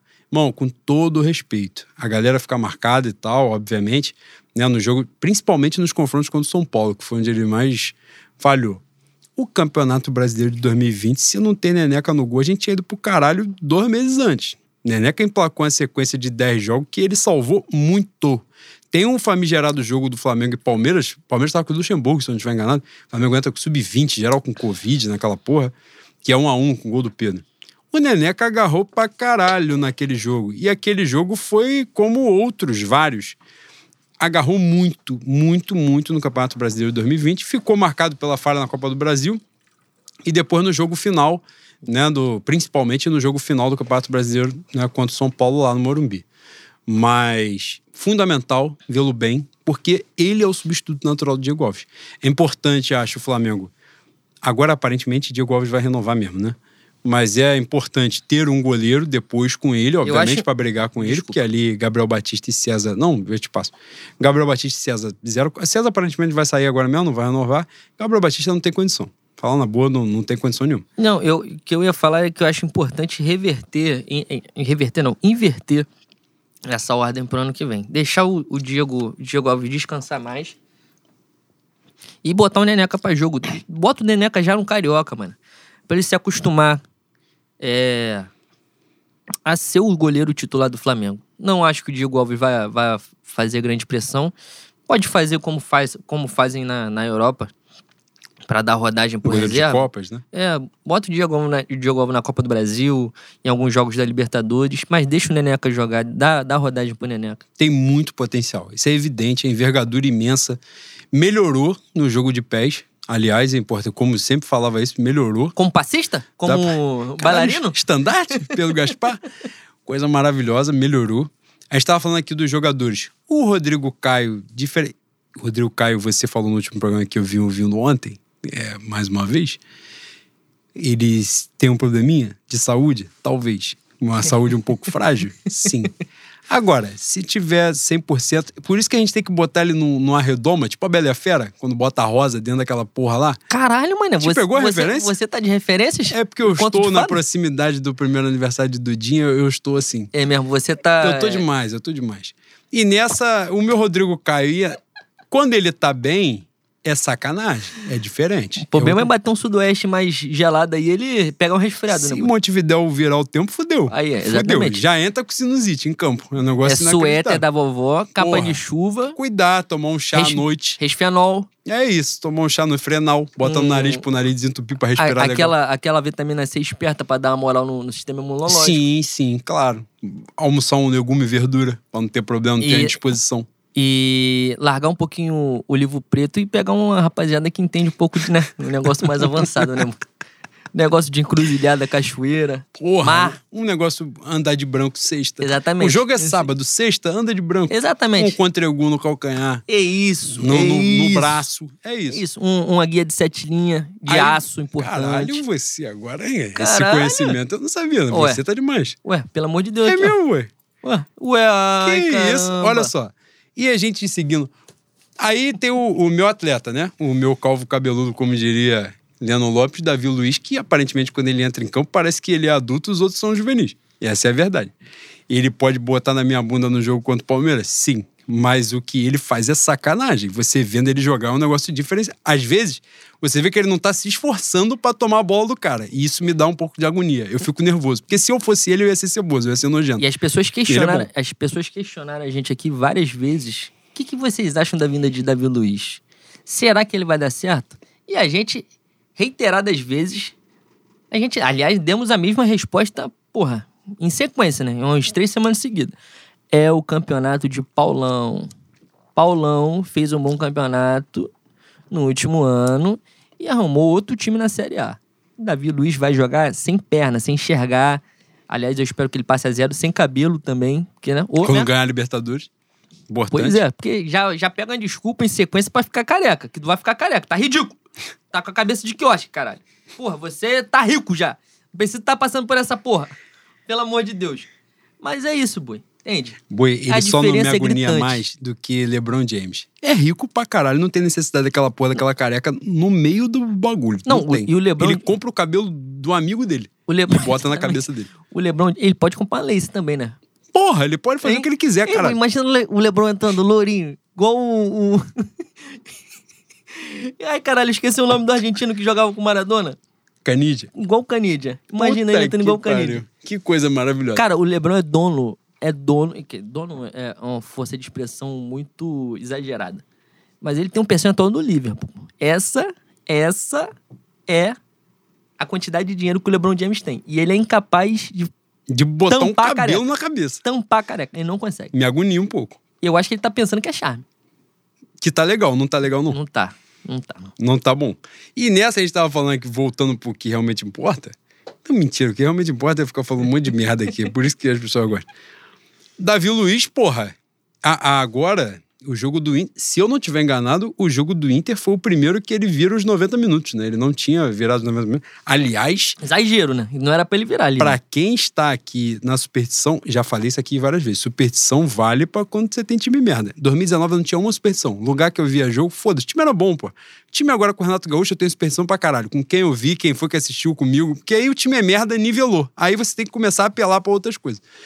O Davi Luiz não tinha. O Flamengo não tinha tomado um gol com ele em campo. Eu falei, tomara que tome gol antes de sábado. Que era certo que ia acontecer. A gen- As pessoas ficaram brincando com essa porra Copa do Brasil. O Flamengo não tinha tomado um gol na Copa do Brasil. Tomou cinco do Atlético Paranaense no, no confronto semifinal. Tem que tomar logo. O bagulho já acontece logo que é pra tirar essa porra desse peso de cima e pronto fluir. Cara, eu tenho, do- eu tenho dois exemplos muito grandes disso aí que me marcaram muito na história do futebol e que não envolvem o Flamengo. Não sei por que, que eu vou contar, mas eu vou contar, foda-se. Eu vou pagar 200 reais de estúdio hoje, eu vou falar o que eu quiser. Foda-se. O São Paulo, quando vai enfrentar o Liverpool na, na final da- do Mundial, o goleiro tava, porra, 200 mil anos sem tomar gol. Ele tomou. Ele tomou um gol do Mineiro, boi. Vai tomar no cu. Oliver Kahn, 2002. Melhor da Copa. Melhor da Copa. Porra, intransponível. Mágico, sobre-humano. Dois gols do Ronaldo com o joelho fudido. Então é isso. Não, e um frangaço dele que ele, ele rebateu pra frente. Não, é, espanou, espanou e... Não foi nem o Ronaldo que chutou. É ridículo, ridículo. Bicho, é o que o Boi tá falando. A gente, a gente entende de magia negra porque foi obri... a gente foi obrigado a entender de magia negra ao longo da nossa vida pra sobreviver um pouco, né? Então vocês que estão começando a caminhar, a caminhar nesse mundo da energia, da magia, do Pesada. sobrenatural, Da coisa da pesada. paranormalidade, Exatamente. vocês têm que entender que o que tem que acontecer antes para não dar, tem que acontecer antes para não dar merda no dia. É isso. É isso, isso, que o Boi tá falando. Tira o peso. Bicho, se a gente entra com. Ah, Davi Luiz clean sheet, 10 jogos clean sheet. Fudeu. É 30 segundos de jogo. Não, é 1x0 gol de Marco Rocha. Ah, mas o Marco Rocha não ia poder jogar. Ele ia poder jogar. O Palmeiras ia arranjar um efeito suspensivo. Ele ia entrar nessa merda e é gol Esse é do Marco gol Rocha. do Luiz Adriano que tá sendo Tomar humilhado cu. torcida do Palmeiras. Não. Nas não. costas do Davi Luiz. E perder, e perder final de Libertadores com gol de Breno Lopes. Isso aí o Santos tinha que ter fechado Dói, as portas. dói. Aí o cara falou assim: ah, o Pelé jogou no Santos. Pô, agora não fez diferença. Pode acabar o clube. Pelo amor Não, de o cara Deus. falou assim: eu acho que o Santos é o maior da história que o Pelé jogou. O Pelé, onde ele jogasse, seria o maior time do mundo, pô. Também. Cara, jogar no Bangu. Ele quase foi o Bangu, que se reza a lenda, né? Exatamente. É isso aí. Porque carioca não tem de porra nenhuma, né? A gente é, É um um burro, de, né? Lugar de gente imbecil, incompetente e merda. Exatamente. Nessa pegada aí, Davi Luiz, né? Felipe Luiz voltando é, de contusão, já jogou aí alguns jogos. Arrascaeta voltando de lesão. Vitinho deu uma melhorada significativa. Aliás, o Vitinho faz a melhor temporada dele no Flamengo, né? E não apenas como reserva entrando ao longo do jogo, precisou ser, por causa dessa porrada de convocação, precisou ser titular numa série de jogos. E foi muito importante alguém teve a ciência básica, que aparentemente ele está há pouco tempo no Flamengo, só 10 anos jogando no Flamengo, alguém entendeu que ele tem que jogar mais no meio campo. Ele jogou no meio campo, mais uma assistência dele no jogo do Inter. Jogou. Alguém eu li essa porra, não sei se nove dribles ele completou oito, uma porra assim. Cara, foi a melhor Um número muito alto. Flamengo. Jogou pra caceta e já jogou bem em outros jogos. Michael, que apesar do jogo contra o Inter, né, que foi uma merda, nos outros jogos ele, porra, muito decisivo. A, a arrancada, né, os números dele nos, nos últimos jogos do Flamengo é um negócio impressionante. E isso tudo vai ajudando, né? Vai contribuindo. A, você vai vendo a melhora individual, mas eu acho que, de fato, de jogador, né, individualmente falando, a principal foi a do Everton Ribeiro, mesmo porque, aliás, o segundo gol do Flamengo contra o Inter é uma sacanagem de gol. É uma jogada que já começa no Michel lá atrás, que ele dá um come no maluco, o maluco já cai no chão lá antes do meio-campo, roda a bola, acho que o Vitinho dá, o Gabriel sai da bola, o Everton Ribeiro dá uma bola absurda pro Andrés. Aliás, o meu Renato Gaúcho, que ele vai ouvir esse podcast, ele não ouve, porque ele é um filho da puta. Que se ele ouvisse, ele tinha me processado já. Mas se ele botar o André de armador de novo, eu vou pegar ele em Ipanema na trocação franca. Não, eu e ele. Eu roubo o galão de mate e dou no quengo dele. Puta galão que o cheio. pariu. O, o meu playboy, da Érico Veríssimo, da Olegário, joga na segunda volante. Bota ele lá, que é o lugar dele, caralho. É ali. Mas ali, boi, tem outra parada também que, porra, isso me incomoda muito. Ele parece muito o irmão mais novo do Arão sem a bola. Ele necessariamente ele tem que estar do lado do Arão pra marcar. Se não tiver. qual é Ele é o irmão que o cara tira o joystick do videogame pra jogar. Ele só joga junto. Exatamente. Mas parece aquele Super Gêmeos ativar que juntava o anel assim. Ah, é. tu pegou, tu pegou. Tu pegou essa fase do Bom Dia e Companhia. Ah, você pegou. Você... Ah, ah, qual é o nome da garotinha que fazia o Playstation? Cara, o que, que você tá falando, cara? Maísa. A Maísa não tava nem viva. Você via, você via. Super Gêmeos ativar, a corrida maluca. Você via. Corrida maluca. é Você via. Ah, porra. Pelo amor de Deus, mãe. Pelo amor de Deus, cara. Mas o problema do Andrés é Ele esse. tem que jogar de mão dada. Caralho, me irrita. Me incom... Pô, me adoece. Me adoece. Fala, Andrés, você pode abandonar o Arão. Vocês não nasceram grudados. Dá o primeiro combate. Não bota o Arão na rabuda, não. Ele, tem- ele necessariamente tem que estar do lado. E eu, e quando ele chega aqui, ele fala que, porra, eu posso jogar em qualquer posição no meio campo. Ele faz uma, ele fala uma porra dessa, né? Obviamente ele fala porque ele vem pra cá porque ele quer jogar. E muito embora ele jogaria. Ele, ele veio como substituto do Arrascaeta, mas não é, né? Não é, né? Não, não é. Não dá pra ele. Ele não sabe fazer. Ele não sabe jogar ali. E, aliás, ser substituto do Arrascaeta é um- é um, é uma coisa difícil. Acho. Hoje no futebol brasileiro não teria uma reposição à altura. E nem perto. Talvez o Rafael Veiga, Talvez o meu Renato Augusto, que não mandaram um, talvez o Renato Augusto. um WhatsApp exatamente. pra ele. Exata- Não, Marcos Braz. Marcos Braz tomou um café com ele no Village Mall, não tomou? Se tomou, conversou errado. Pois é. Ah, mas enfim, podia ter vindo o Roger Porque Guedes. trouxe o atleta Kennedy, né? Ou seja, dinheiro pra pagar jogador tinha. Não, o Flamengo deu 900 mil reais de salário pro Pedro Rocha. Podia ter, podia ter conversado um pouquinho mais com carinho. Como diz o meu querido, o meu querido MD, não sei quem é esse MC, mas eu vi um, um papo dele no podcast desse, ele falou assim: Porra, todo mundo gosta de um, de um papo reto. Todo mundo. Papo gostosinho, todo mundo gosta de um papo direto. Fala direitinho. Tem que saber abordar, boy. Tem que saber abordar. Como diz Pedro Gaspar, tem que saber chegar, tem que saber sair. Exatamente. Bicho, uma conversinha no, no pé do ouvido com Roger Guedes e Renato Augusto, a gente já, já teria um, talvez um, um- pegar a Premier League, a gente, a gente chegava em quarto, tá? Com Roger Guedes e Renato Augusto, a gente chegava. O Roger Guedes no lugar do Kennedy, a gente já tinha feito um barulho. Pois porque é. o Kennedy é sacanagem. Todo Pois respeito dele. O Kennedy tem uma tatuagem do seu Madruga que é alguma coisa do tipo ruim é trabalhar.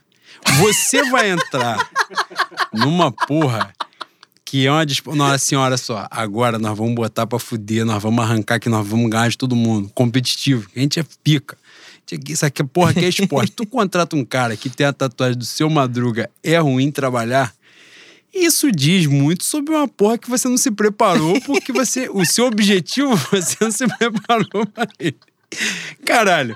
Ah, aliás, parabenizar o empresário. Cara, eu espero de verdade que o Kennedy calhe a minha boca agora, enfie um pacote de meia na minha garganta no jogo de Montevidéu. Porque o que Cara- ele me faz lembrar o atleta Giovanni é sacanagem, sacanagem. O que aquilo está roubando na Europa, no continente europeu. Cara, sem sacanagem. Os caras falaram assim, porra, ele veio depois da maior temporada da vida dele. Fala, então pega todas as outras e taca fogo nessa porra. Que aquilo é uma puta que o pariu. Teve um jogo do, do Flamengo e Juventude que o, o Juventude tomou um gol de falta do Andrés e tomou um gol do Kennedy. Isso dizia muito sobre o meu Juventude, né? Uma coisa fantástica. Agora, nesse cenário. Calma aí, calma aí. O Kennedy, eu tava pronto pra defender o Kennedy aqui, porque Ainda bem que você sentiu dor. Você mereceu. Na hora você sentiu dor espiritual. Ia falar merda. eu de vez em quando sinto uma dor depois dessa cirurgia que irradia na canela que eu fico até fraco, mano. Talvez tenha sido realmente um, um, um aviso do seu Marabu pra eu não, não falar, mas eu sou teimoso e eu vou falar mesmo assim. Porra, boi, eu, eu acho que o Kennedy, com, a, com sequência e com ritmo, ano que vem, faz igual o Michael, abdicar das férias no Carioca. Aliás, o contrato dele é um empréstimo até junho, né? É, Julho. meio do ano. Ele não tem pra onde ir, ele é um foragido. Cara, não tem pra onde ir, me pegou pra cá. Foi um bagulho meio chaves, né? Exatamente. O máximo que ele podia é Acapulco e voltar com a Chiquinha. Mas como não vai rolar? Boi, ele é um maluco pega um, um- um- a disputa do Tetra Carioca, que você tanto anseia. Caralho, se não ganhar, eu vou ficar puto. Tô falando Pois sério. é. Eu acho que ele pode ser o. A, a Viga Mestre, como Silas de Oliveira. Pode ser a Viga grande do- compositor Silas de Exatamente, Oliveira. O maior, do, o maior do mundo. É, é Silas de Oliveira, André Diniz e Davi Correia. Ué, tá rindo não, tô falando sério, pô. Ai, Caralho, é o Igor vai te amaldiçoar depois que você falou. né? Mas eu acho que o Kennedy com, com rodagem ano que vem, ele vai, vai gerar frutos. Acho que ele já melhorou, né? Já pegou um ritmo, já, já tá mais habituado com o esporte bretão, com esse negócio de ter que correr junto com a bola. Pode dar certo. Ele Não entrou acho- bem contra o Inter. Pois é, não acho Ele ele totalmente detestável, não. Agora, é um chuta-chuta do caralho, né? Ele não pode ver um, um espaço aberto que ele quer chutar. Já tem. que- no- aliás, importante dizer. Ele poderia É. ter sim, mas ele teria que chutar pra caralho. Não, calma aí, importante dizer. Ano que vem, Flamengo, sábado, o Flamengo pode ser tricampeão da América. Se for, talvez rolem a pressão pra Renato Augusto. Renato Augusto, ó. Porra, o que, que é a saudade, né, boi? É mesmo. Renato Gaúcho, pode rolar uma pressão pro Renato Augusto, Gaúcho ficar. Torcida do Flamengo não pode abrir as pernas nessa. Não pode. A gente tem que fazer pressão, porque não, não- a gente não tinha que ter passado pelo que a gente passou esse ano. Ah, mas tem Menin, tem Mecenato. Nada é comparado à reestruturação do Flamengo e ao Flamengo. O time do Flamengo, o, o elenco, pode, os reservas podem não ser à altura do, do titular. O Flamengo não podia perder para Grêmio, o Flamengo não podia perder para Fluminense. O Flamengo não podia perder essa quantidade exorbitante de pontos, dependendo da arbitragem atuar de maneira correta. Então, ano que vem, tem que ter uma reestruturação completa. Departamento médico, do, do departamento de futebol. Se possível, demitir Gustavinho da comunicação, que é um lixo. Melhorar o, melhorar o marketing. O Flamengo é uma fonte inesgotável de dinheiro e tem que ser também um, um titã desportivo. O Flamengo não pode abrir mão de fazer do Campeonato Brasileiro o que o Bayern faz com o Campeonato Alemão. É isso. É a gente ficar cansado de ganhar. A gente, ah, porra, estou com tédio, eu sou deca campeão. Deca campeão, não tô falando de ganhou 10 títulos, não. Ganhou 10 títulos seguidos. É isso. Esse é o patamar do Flamengo. Não tem comparação, nada. Nada tem comparação com o Flamengo. Então, se a gente for tricampeão da Libertadores no sábado, não abram as pernas, não achem que Renato Gaúcho é um técnico pro Flamengo. Não é. Não é. E outra coisa. Quem a, quem a Twitter apontar, os caras vão atrás. Eles estão pressionados, eles viram que o Flamengo tinha condição de ganhar um- um- um- o brasileiro, repetir 2019. Eles vão atrás. Se rolar uma pressãozinha gostosa, uma pressãozinha certa, pode ir no Carvalhal, embora o Carvalhal tenha me assustado pra caralho. Tomou no- seis de Não, ele me assustou muito aquele dia ali. que aquele dia ali, sabe o que que é aquilo ali, Bui? O maluco tá tomando coça na rua, apanhando mesmo, soco, tapa, banda. Ele quer levantar pra apanhar mais. Se ele. Se ele porra, tomei Meteu 3 um a 0 Domenech, boi. Pô, ele, ele meteu, meteu de orgulhoso. Eu vou continuar nas minhas convicções. Porra, continua não, mano. É melhor tu voltar pra casa e apanhar da tua mãe. Que ninguém vai ver. É tua mãe fala, se apanhar na... Minha mãe fala, se apanhar na rua, chegar em casa eu vou te bater mais. É isso aí. Porra, 3x0, fecha a casinha. Fecha a casinha, joga espanando e já era. E eu espero que meu Carvalhal, que em algum momento vai treinar o Flamengo, eu espero que ele não, não mantenha as convicções dele dentro desse, desse patamar aí. Mas já é um cara muito acima do futebol brasileiro. Se vier, ele pode repetir o que Jesus fez. O meu próprio vô, né? Meu vô Jorge Jesus. Vai sair em junho. Não sei se o Flamengo espera até junho. Mas a parada é: técnico no Brasil não tem condição de, de assumir o Flamengo. O que o Flamengo fez a partir de 2013 é para se manter como hegemônico no Brasil. É fazer do Campeonato Brasileiro o Campeonato Carioca. A gente ficar cansado de ganhar, pô, isso aqui é uma merda. A gente tem, a gente tem que começar a focar em Libertadores, que é o que vai alegrar. Entende? É isso. Por favor, tricampeão da América, se Deus quiser, com Renato Gaúcho, bota busto, com, com o cabelo dele balangando depois do gol de 87 lá no Mineirão. Camisa 7. Camisa 7 a gente faz qualquer coisa. Faz música, manda o Renato Gaúcho pra puta que pariu e traz um técnico que, que esteja à altura do Flamengo, do que o Flamengo precisa pro momento que a gente tem que viver. É isso.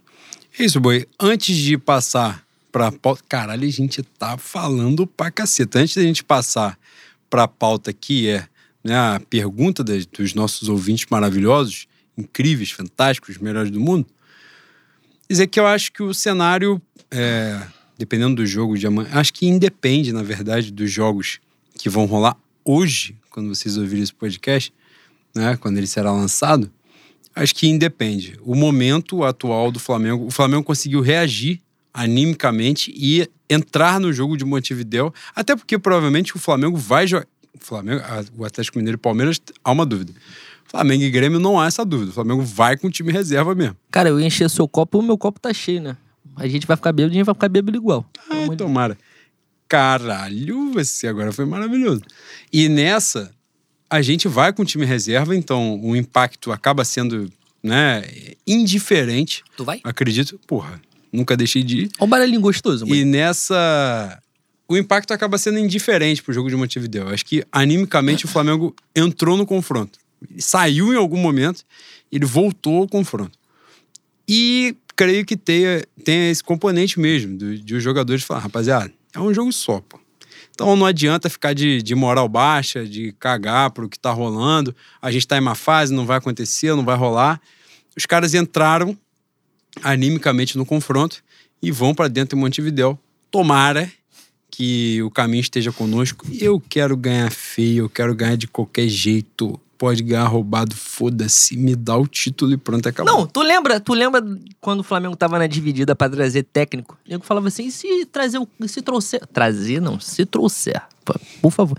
A gente tá bêbado, mas a gente Pô, tem minha que BL ia te dar Pois é, agarrado. a gente minha tem que BL que a agora gente- abraçou Gilberto Gil. a gente Imenso, maravilhoso, gênio, um- Gênio. Um, um orixá.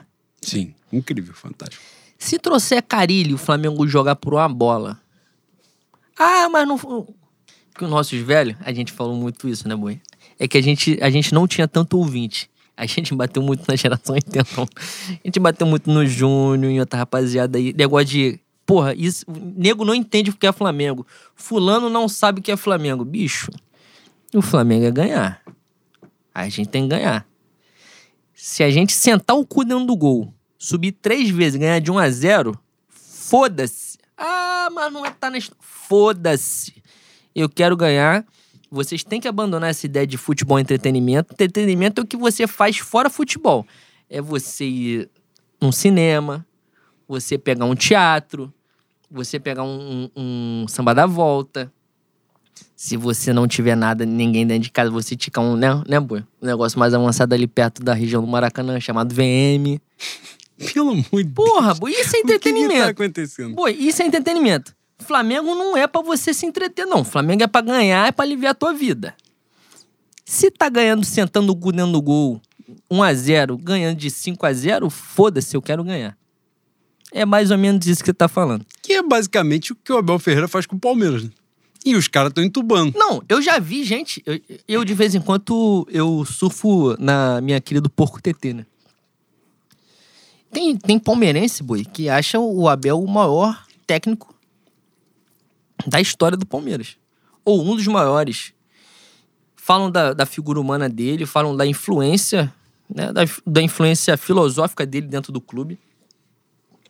Eu confesso que não, não acompanho nada do histórico do, do histórico do Abel Ferreira no Palmeiras, até porque eu tenho ojeriza esse clube, né? Mas, Cara, o Ujiriza foi um domínio da- do idioma Você de gostou? Camões que puta que o mas é um pariu. domínio que só vem com álcool, é impressionante. É, Eu acho que eu, eu sou cavalo nesse momento. é mesmo. É, é, talvez Machado de Assis esteja aqui atrás e eu não esteja vendo. Mas é isso, boy. É isso. Eu, eu- o muro aqui é muito baixo, mano. É muito baixo ao ponto de um cara como Abel Ferreira, que nunca fez um- o elenco do Palmeiras, que é um elenco bom, não é um elenco é, comparável ao Flamengo, mas é um elenco bom.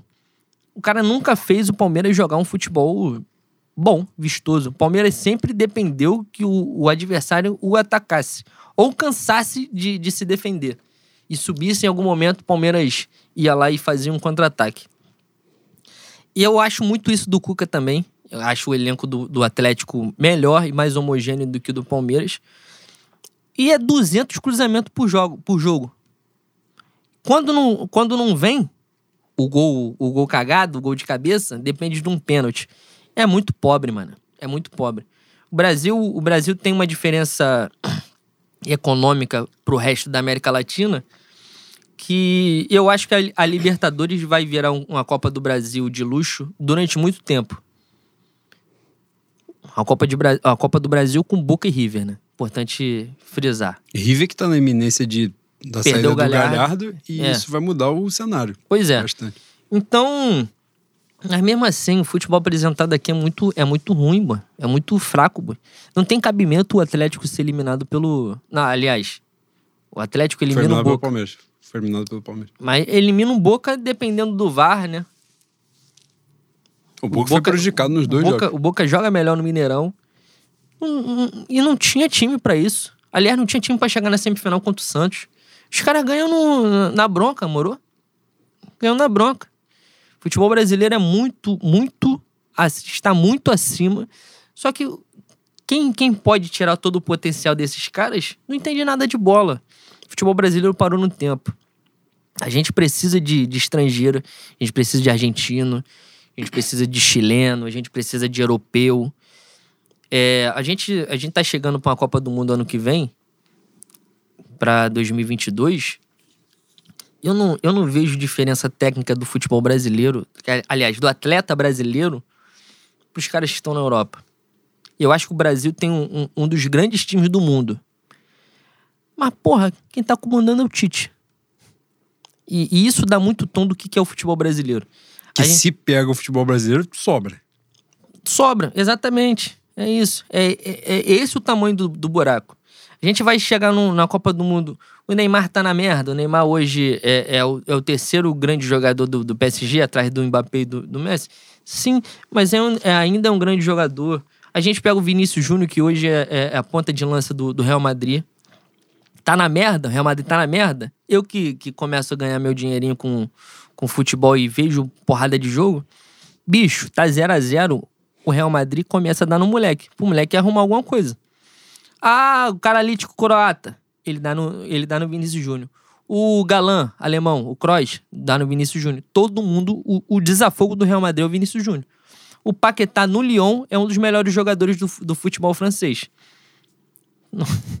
Eu ia falar do Gabriel Jesus, mas o Gabriel Jesus tá ali porque ele é afilhado do Tite, né? Tá dois anos jogando na seleção brasileira, não faz gol e tá ali porque marca, marca lateral.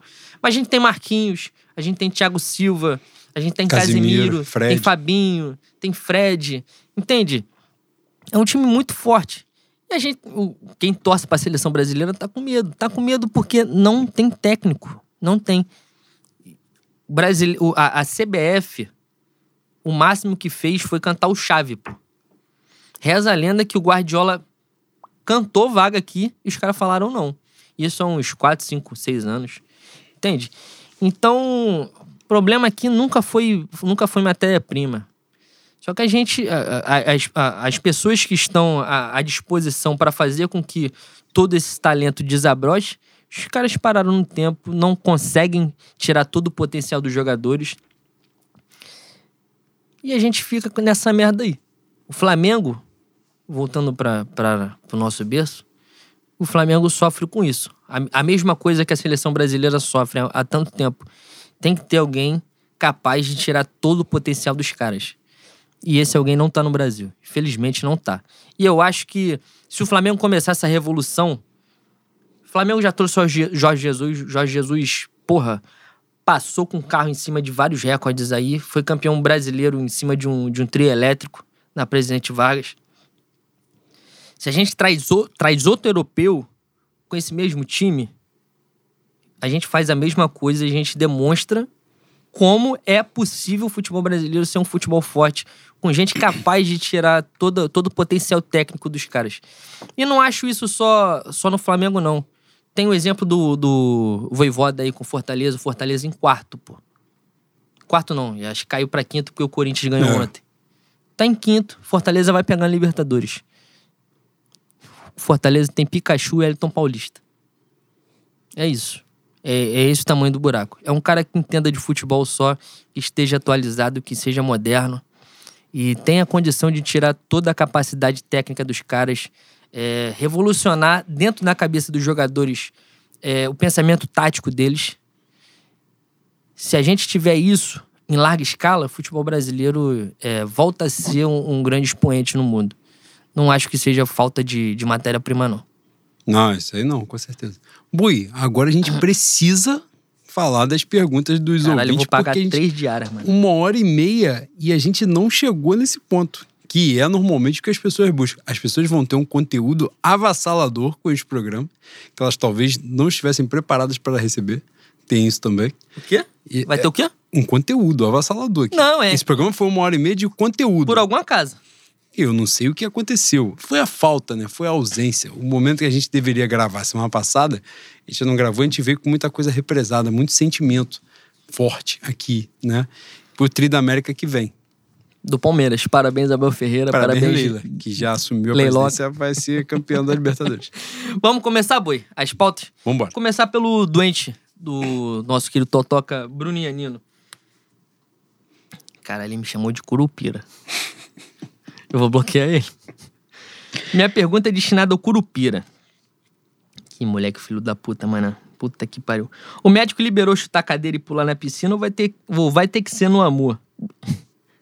Eu espero que o, o Juan coloque alguma coisa pra chutar quando o Rony Rusco meteu o segundo gol maravilhoso dele, numa arrancada esplêndida. Caralho, achei que o Rodrigo Rich tava empatando, viado. Já. Caralho. Uma semana antes. Ah, o amigo que quase infartou, importante vocês saberem disso, o amigo que quase infartou no gol de empate e a gente larga ele com ele quase morrendo quando o Flamengo vira é o Reed. Eu não está aqui larguei, não, fui enfermeiro. Eu Você é um cuidei dele. Eu é cuidei dele. Vai tomar no não, cu. você- Eu cuidei dele. Ele fala, sabe olha a eu bola, quando o moleque fala, olha a sabe- bola, você cagou pra ele. Mas aí todo eu mundo cagou pra ele. Três segundos, um lapso Todo pequeno. mundo, todo mundo cagou pra ele e ele ficou bom. Ou seja, tava fazendo charme. É um filho da puta, mano. É um Ele é, ele tava querendo uma atenção. Ô, ô, ô, Bruno, eu espero que tenha um isopor sem coisas dentro pra eu poder chutar no sábado. Porque eu não sei chutar de esquerda. Então, quando eu chutar, eu vou cair. Se tiver uma coisa pesada, um, um, um gelo, eu vou cair e vou me machucar. Tem isso também. Tá aí a deixa. O Juan, se quiser, né, fazer de maldade comigo. Não, eu vou, eu vou botar uma bola de fisioterapia pra você chutar de canhota. pra dar aquela agarrada, botar um gelo baiano parado assim e falar, chuta, pô. Ele fez Tá outra tranquilo. pergunta porque ele tá achando que essa porra é seminário. Vocês iriam de Mateuzinho ou Isla na final? Aí Levando foi ele em- que perguntou. Le-. Não, essa pergunta eu acho que se repete. Levando em conta o peso da decisão. Fala, viado. Pra eu responder? Não. Isla. Tu vai de Isla? Ia de Isla. Tu ia de Isla e Felipe Luiz? Ia. Caralho, você. É Esperi, pô. Ia na Esperi. O meu Isla dá uma sequelada às vezes? Talvez. Talvez ele dê. Mas é, é tudo uma falta de um esporro. Quando ele toma um esporro, ele, ele fica na casinha dele bonitinho e legalzinho. O jogo, o jogo, o jogo do, do Allianz, o Dudu jogou? Palmeiras, Jogou, Palmeiras jogou. joga 4-3-3? Porra, é apostila? Tem que estudar pra fazer o programa? Não, porque. Caralho, eu venho aqui no meu livro conhecimento. Caralho. Não, é porque a, a grande questão disso aí pra mim é o Wesley caiu no, no lado do, do Isla uma vez só, né? Saiu o gol. Exatamente. Então, eu acho que se for, se for pra ele marcar o Dudu, ele consegue. Se for pra marcar o Wesley, vai ser fumaça. E o, o Abel já tem o, o parâmetro do jogo do, de São Paulo, que o Flamengo ganha de 3 a 1 A gente já falou É. sobre isso várias vezes. O Palmeiras perdeu pro Flamengo jogando de todos os estilos possíveis, Exatamente. né? Se fechou a casinha, perdeu. Jogou pra dentro, perdeu também. Foi pra trocação, perdeu. Então, todos os cenários, o, o Palmeiras perdeu pro Flamengo. Essa é a verdade. Agora, a crescida do Everton Ribeiro, né? A crescida recente dele, a subida dele, a melhora, dá um gás bom no Isla. Bom. O Isla rende melhor quando o Everton Ribeiro está bem. Isso, e isso é um bagulho que, aliás, eu acho que a única porra que deu certo na passagem do Domenech foi exatamente o casamento Isla-Everton Ribeiro. Melhora bem. O Isla, ele tem um negócio, cara, que é a emoção, né? Ele é um cara, por natureza, emocionado. Eu me identifico com ele, que ele é um cara que se doa pela causa, mas às vezes ele se perde um pouco. Ele precisa de uma orientação, de um, um pedagogo, um explicador. Entendeu? Fazer um, um estudo pra prova orientado. Fala assim, ô Dodói, não dá a porra do bote assim, não. Falta isso pra ele às vezes. Quando ele tá bem orientado, aliás, teve numa sequência dessa aí que o Flamengo fez bons jogos, ele jogou muito bem. Ele foi, aliás, ele jogou bem em jogos que o Flamengo não estava bem. Mas tudo é uma orientação, né? Eu acho que não é um jogo pro Mateuzinho, não, de verdade. Embora creia que o Mateuzinho tem um potencial gigantesco. E eu realmente acredito nisso. Mas esse jogo, especificamente, acho o Isla. Tá respondido, né? Alian- Alessandra Biato. O Gênio. jogo, contra o, Ita, o jogo contra o Ita alimentou a esperança do time das Américas ou preocupou mais? Abraço aos jovens. Biato é nome de rico, né, boi? Porra, ela faz um voz e violão. É Aliás, mesmo? tá devendo. E espero que em breve ela, ela cumpra aí essa tarefa. Que ela é fantástica, é artista. Sobre esperança, esperança é a pior merda que o ser humano pode ter, né? É, é a mãe da frustração, né? Exatamente. Mas, no geral, achei bom. No geral, achei bom. É, o Flamengo ter capacidade de atacar é muito importante, que é o que o Flamengo tem pra oferecer, né? Que se ficar naquela porra de se fechar, eu tenho um pavor do Flamengo tomar 500 gols. Eu acho que o que o Flamengo, esse Flamengo tem a oferecer é ir pra dentro dos caras e estar num dia maravilhoso e casar tudo e entrar a porra toda no gol dos caras. É basicamente isso. Meu querido, meu querido Douglas botou assim: agora que o Leno mais com o pé ele só tem dois pra usar, abraça o seu camp, camp step. Olha isso, boi. Olha isso. A gente tem que acabar com essa porra desse podcast. O Luiz Portugal começou com o negócio que o podcast vai acabar. Eu acho que realmente ele, foi usado pelo mundo espiritual. Olha o que as pessoas mandam. É foda. Ele tá mandando um camp step. Importante frisar. ele botou campista P na arroba. Agora ele mudou pra bota pra pocar. Eu achei que fosse um, um estrangeirismo. Eu achei que ele fosse um, um cooptado pelo, pelo nosso querido ah, ah, Estados Unidos da América do Norte. E ele só falasse inglês. Mas a- o arroba dele é campista polêmico. Ele tem a página. O Douglas tem a página de 40 mil seguidores no Instagram. Então, se vocês quiserem fazer uma parceria aí, nosso querido tem, tem seguidores. Caralho, o muro é um chinelo, né? Aí você não vai falar assim do meu Douglas, não. O muro é um chinelo. Não, no outro ele meteu um recado muito bonitinho. Ele chamou a gente de fofo. Uma porra assim, foi um negócio muito legal. Pois é, não, é esse é o nível. Eu me senti abraçado. Esse é o nível psicológico dos nossos seguidores. Abraçado maneiro. por um espírito obsessor. O meu querido. o meu querido João, o sucessor de Macaco Branco na bateria de da Vila Isabel, toca sul de primeira, sul de segunda, sul de terceira, tarol, Caixa. tamborim, caixa. Ele toca qualquer porra. Ele é mágico e músico. Boas queridos do meu coração, tem um canal de comunicação direto com pessoas de dentro do Flamengo. Você é um filho da puta. E eles pediram dicas pra deixar o Michel mais feio pra final. Abraços sinceros. Cara, experiência própria, que uma coisa muito feia é calvície, que eu tenho. Então, Tu tem calvície? Porra, Mentira. pelo amor de Deus. Uma, uma questão que fica um, diferenciada. Mas agora, ele meteu uma prancha que é totalmente descabida e ele pode repetir isso num, num jogo aí de Montevidéu, colorir essa porra numa coisa abstrata, uma coisa que ninguém tenha feito ainda, uma coisa ridícula. Enfim, ele pode, ele tem que investir nisso. Aliás, isso vai ter um componente psicológico. Se ele entrar ridículo no jogo, o time do Palmeiras vai sentir. Porque sabe que ele se preparou para aquele jogo ali. No dia do Inter, ele tava com um penteado maneiro e tal. Foi uma atuação muito merda da parte dele. Boi. Ameli versão pão de queijo. Arroba Ta- Tabata Riane. Desde que o podcast Fenomengo foi lançado, o mais querido não passou, de, não passou falta de caneco levantado. O amuleto ainda, tem, ainda tá forte. Sábado também está nas costas de vocês, portanto estejam com os rituais em dias. Fenomengo. É, uma- é psicopata. Essa, é- essa é a Totoca. Ela, é- ela, ela não é normal, boi. Eu não vou falar absolutamente nada. fala, boi. Eu não vou falar. Fala, ela Cara, merece. pra essa temporada já conta a Supercopa que a gente ganhou, o estadual. Então já tem título. Tem título pras três temporadas. Exatamente. Que a gente é pé quente demais. Eu bebi pouco. Aparentemente, por não responder nada, eu bebi pouco. o Wellington. O Wellington, melhor amigo do, de Igor Trindade. Boi, o Wellington estava bebendo às 9 horas da manhã de sábado. O shopping na praia de Copacabana. Dá pra pegar uma conversa com um psicólogo, fazer uma não, terapia. é e importante. às 3 horas da tarde ele tava no samba que o Igor tava tocando. Se o amor é fantasia, eu me encontro ultimamente em pleno Ah, carnaval. acaba a porra do... Foda-se! Esse, esse é o meu Wellington maravilhoso que tá achando que é carnaval o ano todo. Carnaval é só fevereiro e março. Não, se ele, se ele vier pegar a brisa, de, a brisa da Orla de Bangu, a gente mata ele de cachaça. Ele não vai E aguentar. vai não. agarrar. E ele tá achando que essa porra é Ah. Espírito Santo. Todo respeito ao meu Espírito Santo, que é imenso, é. gigante. Obrigado de nada. Em caso de título, os senhores acham que vão.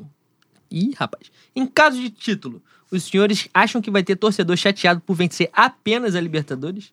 Se tiver, pode vir que a gente vai pra trocação direta. Na trocação franca É. mesmo.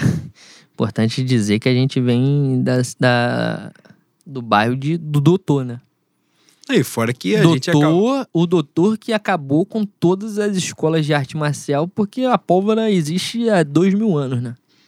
Eu espero que vocês tenham pegado o recado aí, que eu não vou ser obrigado a explicar. Rodrigo Ride, por exemplo, diz que briga é coisa de otário. Exatamente. Que é a verdade. Exatamente. Caralho, gente, foi uma, uma merda transcendental aqui. Eu espero que as pessoas peguem. Cara, a cesta básica no Brasil de Paulo Guedes tá cara pra caralho.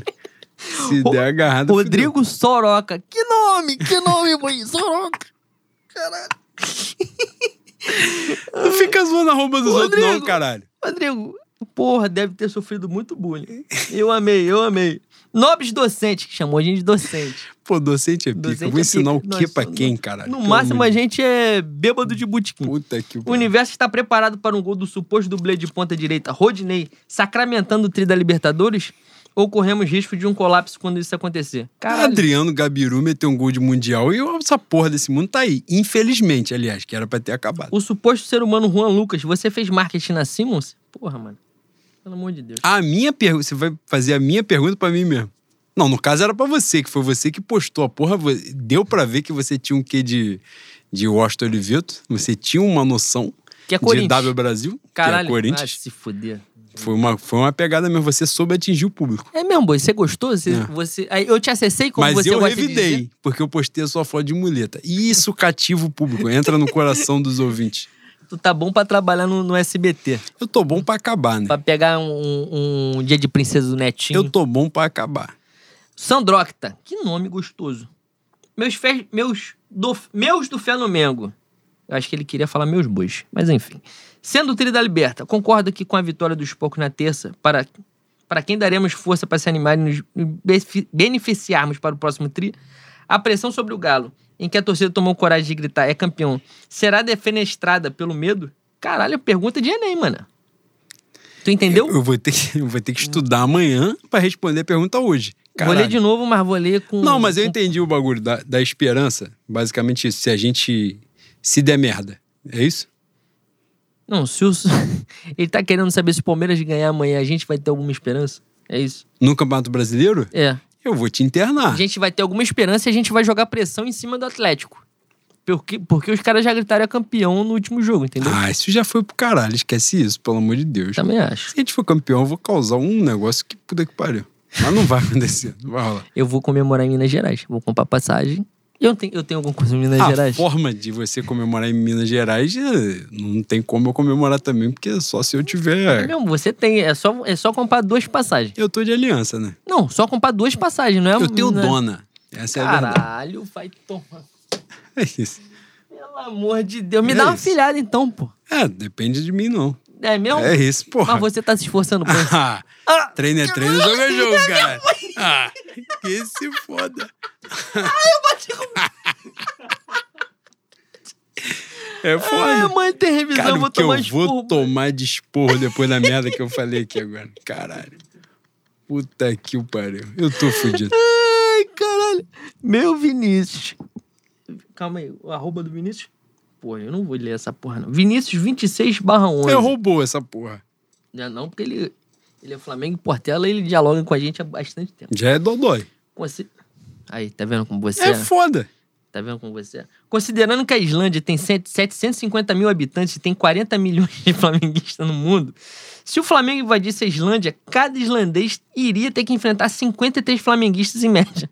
Portanto, podemos dizer que seria o gigante Flamengo atropelando mais um? Eu falei que era dodói. Falei antes da pergunta que é dodói. Você é é maluco, médio, pô. é Que médio, porra de é pergunta médio. é essa, caralho? Tá médio. Você foi bem Tá nessa. completamente sob efeito de psicotrópico. Que porra de pergunta é essa? Henrique de Azevedo. Quem vocês acham que vence o leilão do Corrimão da Colina? Emir Vascaíno ou Carol Shark Tank? O Flamengo deveria dar um lance? Essa aí eu fiquei por fora da, Não, da emoção. tem, tem uma moça que, que você já você conhece o, o Shark Tank. Sim, já ouvi falar. Então, Pra quem não conhece, Shark Tank é um, eu acho que era da Sony. É um programa que coloca um montão de, de empresário muito bem sucedido no, no país. Coloca o cara da. Já colocou a moça da Magazine Luiza, eu acho que colocou o cara, o cara da China Inbox. Quem? Colocou o cara da Polishop. Coloca grandes empresários e a ideia do programa é gente que quer empreender, gente que tem o seu negócio e quer um financiamento, né? Quer uma moral através desses caras. Aí você apresenta seu projeto. Uma, um- uma dessas edições tem essa tal da, da Carol, Carol Shark Tank. Eu não sei o que, que essa moça faz. Eu fui ver ontem o nome dela porque eu, eu sigo meu querido João Almirante. Eu sou Fladis Fruit, né? No Twitter. E eu comecei a, a- ver que o, o Vasco, os caras estavam falando Titia Carol, Titia Carol, como o palmeirense fala da, da Leila. Fui acompanhar a moça, fui procurar saber alguma coisa. Boi, a mulher é bilionária com 33 anos. Então ela é gênia. Ela- dinheiro ela tem pra investir no Vasco. Acordou cedo, boi, pra trabalhar? Não sei. Porque dizem que é isso. Não sei. Se Eu acordar acho que é. cedo, ganha dinheiro. Não, é. Trabalha enquanto eles dormem. Se Eu acho- estudar, se estudar, fica rico. Não, traba trabalha enquanto eles, enquanto eles dormem. Pra ser bilionário com 33 anos, talvez ela vá morrer aos 40, porque ela não dormiu. Mas enfim. E essa moça aí começou a, a, a babar o Vasco, dizer que tava, tá muito emocionada pela repercussão do nome dela com o Vasco.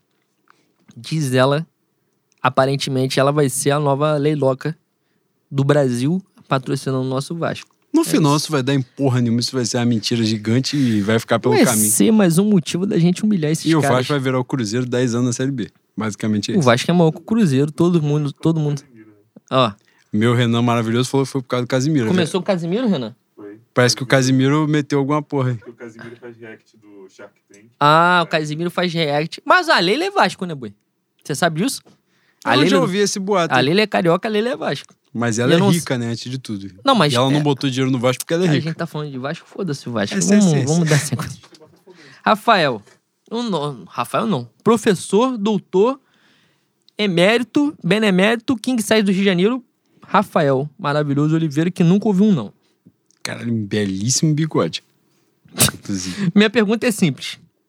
Agora que Leno está momentaneamente perneta, qual será o objeto da casa do Juan que ele vai destruir na final e de que maneira isso vai acontecer? Ah, eu espero que a parede de tijolo de vidro. Se você tiver hombridade, chute a porra da parede. É com você mesmo. Cara, eu vou contar. Tem 104 minutos, foda-se. Quando teve, teve um verão na casa do Juan que a gente combinou de se encontrar pra tomar um banho de piscina. O Juan demorou 10 minutos pra me atender. O sol de Bangu, 40 graus, 42 graus, sol do caralho. Eu ligando, ninguém. Eu liguei para as três pessoas que estavam presentes na casa. Ninguém me atendeu. Ninguém. E eu comecei a me pendurar no portão. O Juan mora na mansão em Bangu. Puta que pariu. Eu comecei a me pendurar no portão. Filha da puta, seu merda! Cadê você? Aí surge uma voz grossa assim. Que foi? Falei, filho da puta, abre aqui! Aí a sua voz grossa, quê? Pela voz grossa eu me liguei que não era o Juan. Eu falei assim, oi tio, tudo bem? Como é que vai? Por favor, eu Leno, poderia abrir a porta? Era o pai do Juan. O Juan, o Juan é bem maior que, que eu. O pai do Juan tinha 2,37m. O abominável Homem das Neves era o pai do Juan. Caralho, essa foi uma das grandes. Tem uma gafe pior que essa, que é a primeira vez que eu fui na casa do Juan. Essa eu não vou contar, não, porque eu tenho vergonha. Mas é isso.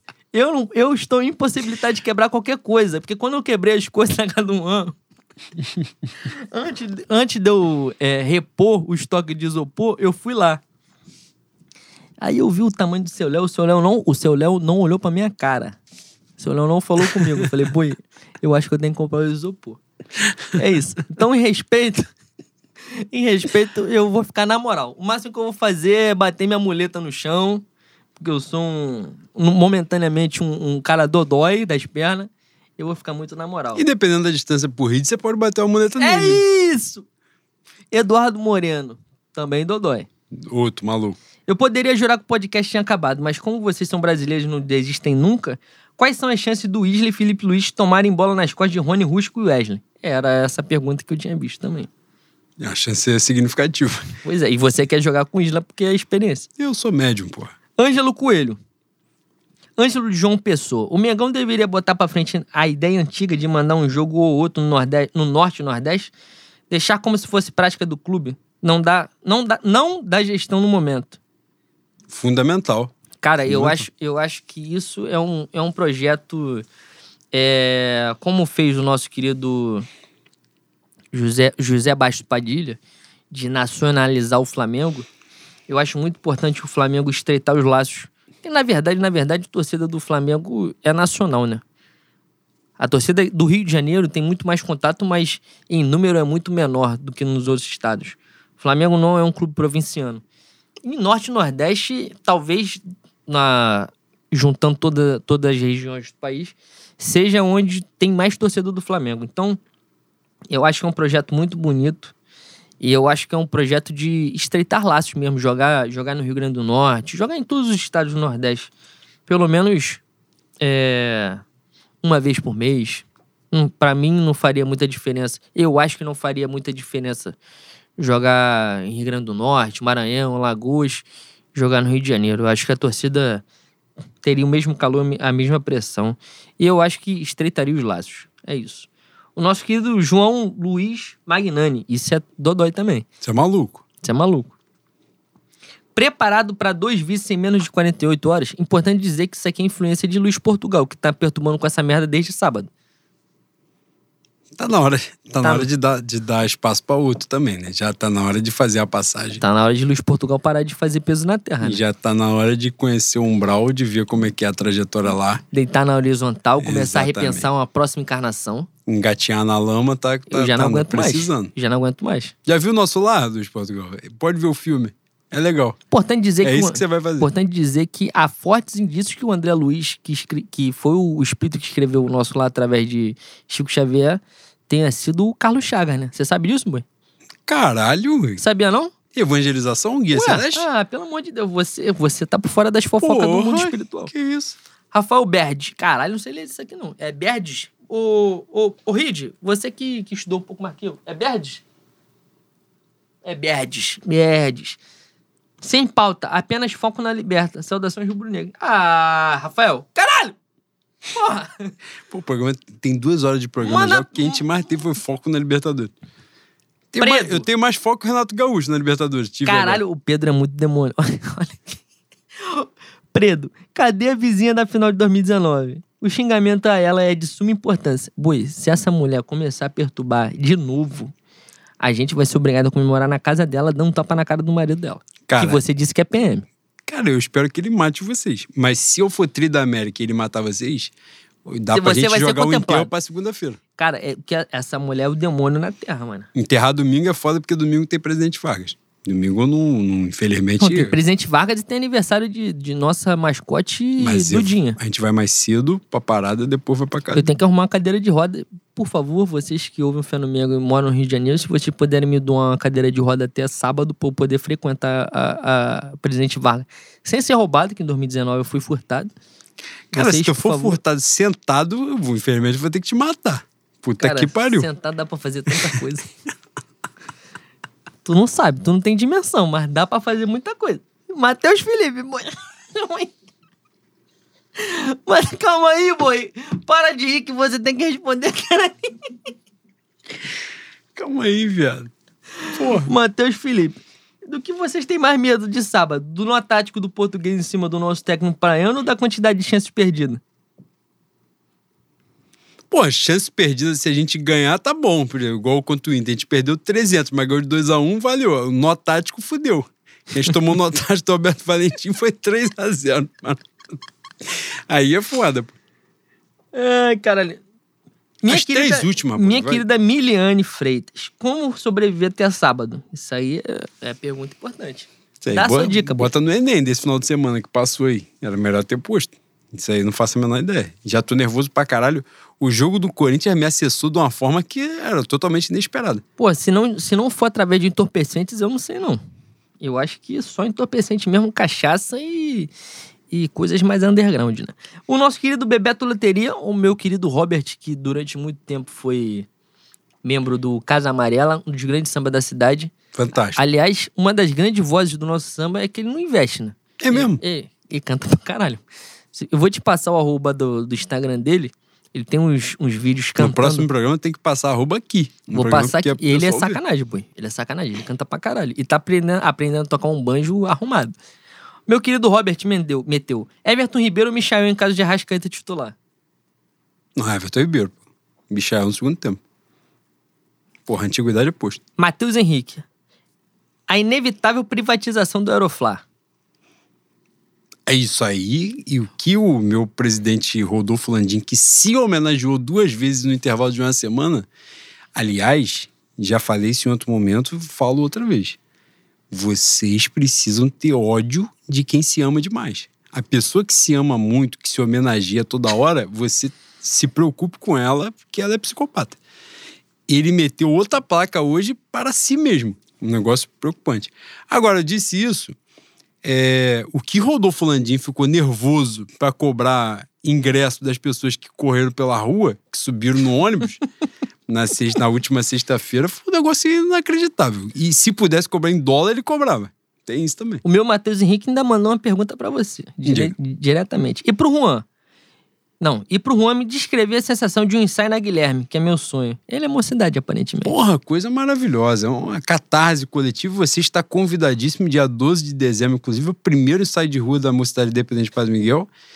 12 e 19, depois só em janeiro. Que aí também você não quer ir Caralho, Guilherme Natal e Ano Novo. Pelo amor de Deus. Dá vontade de gesso, eu espero que tenha alguém pra me segurar, É porque eu aí. quero ir. 12 e 19, Guilherme da Silveira, a praça pegou a estação, foi pro lado direito, sentido Santa Cruz, foi pro lado do estádio Moça Bonita, que é o maior estádio do Rio de Janeiro.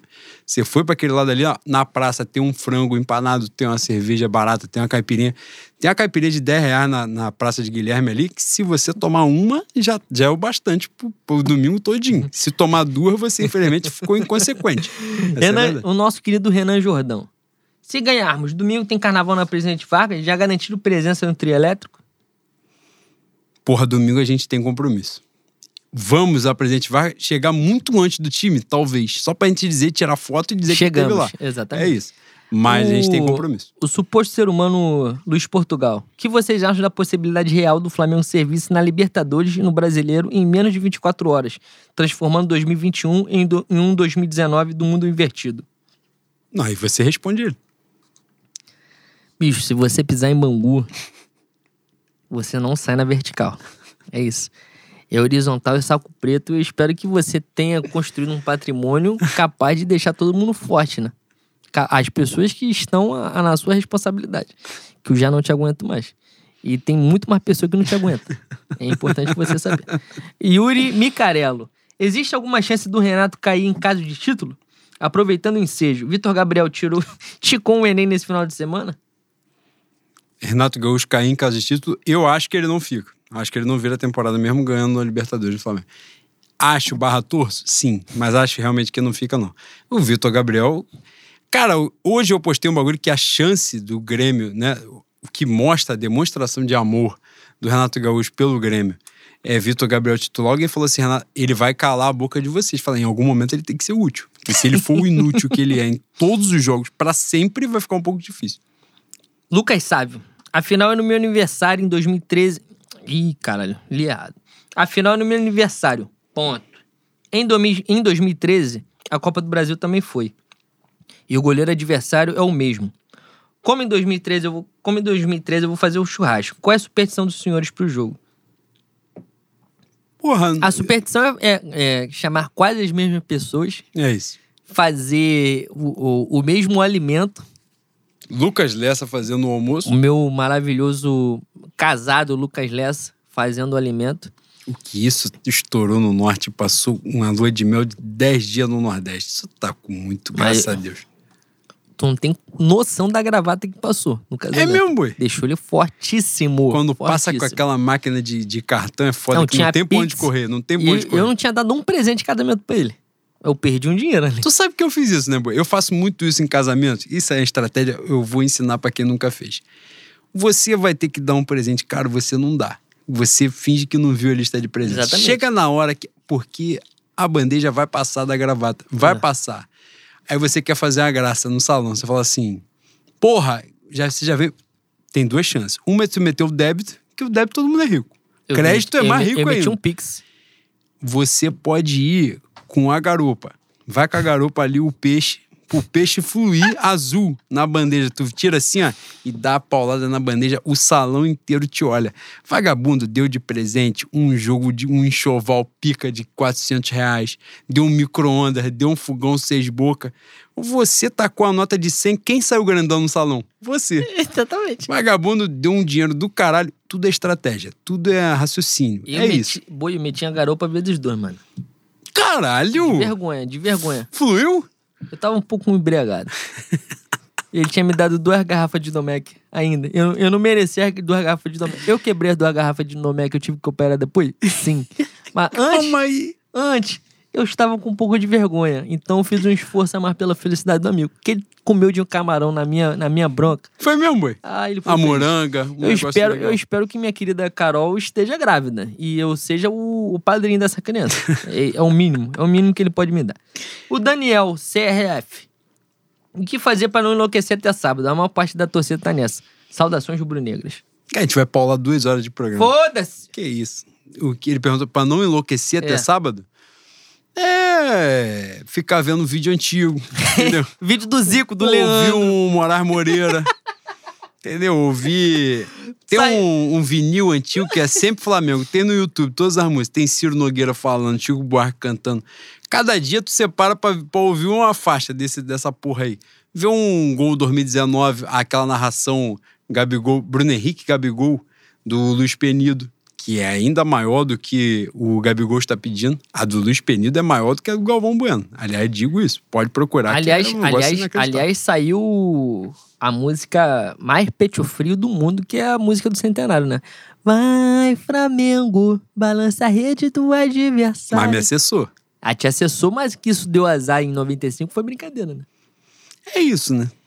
É ressignificar o hino? É isso? Caralho, Lumena, Big Caralho. Brother. Big Brother que vem em Puta que janeiro. E as perguntas dos ouvintes terão Big Brother. Será? Sempre tem, Carioca é, carioca é meio merda, a gente tem que ter BBB. é verdade? Gustavo Baldiotti. Agora que relançaram o rap do Centenário, caralho, eu sou muito médio. A música mais zicada da história, ninguém tira o caneco da tia Leila. Vocês teriam alguma sugestão pra tirar? Vocês teriam alguma sugestão pra festa da turma educada? A turma educada, você falou que ia falar do. Você falou que ia falar meio merda.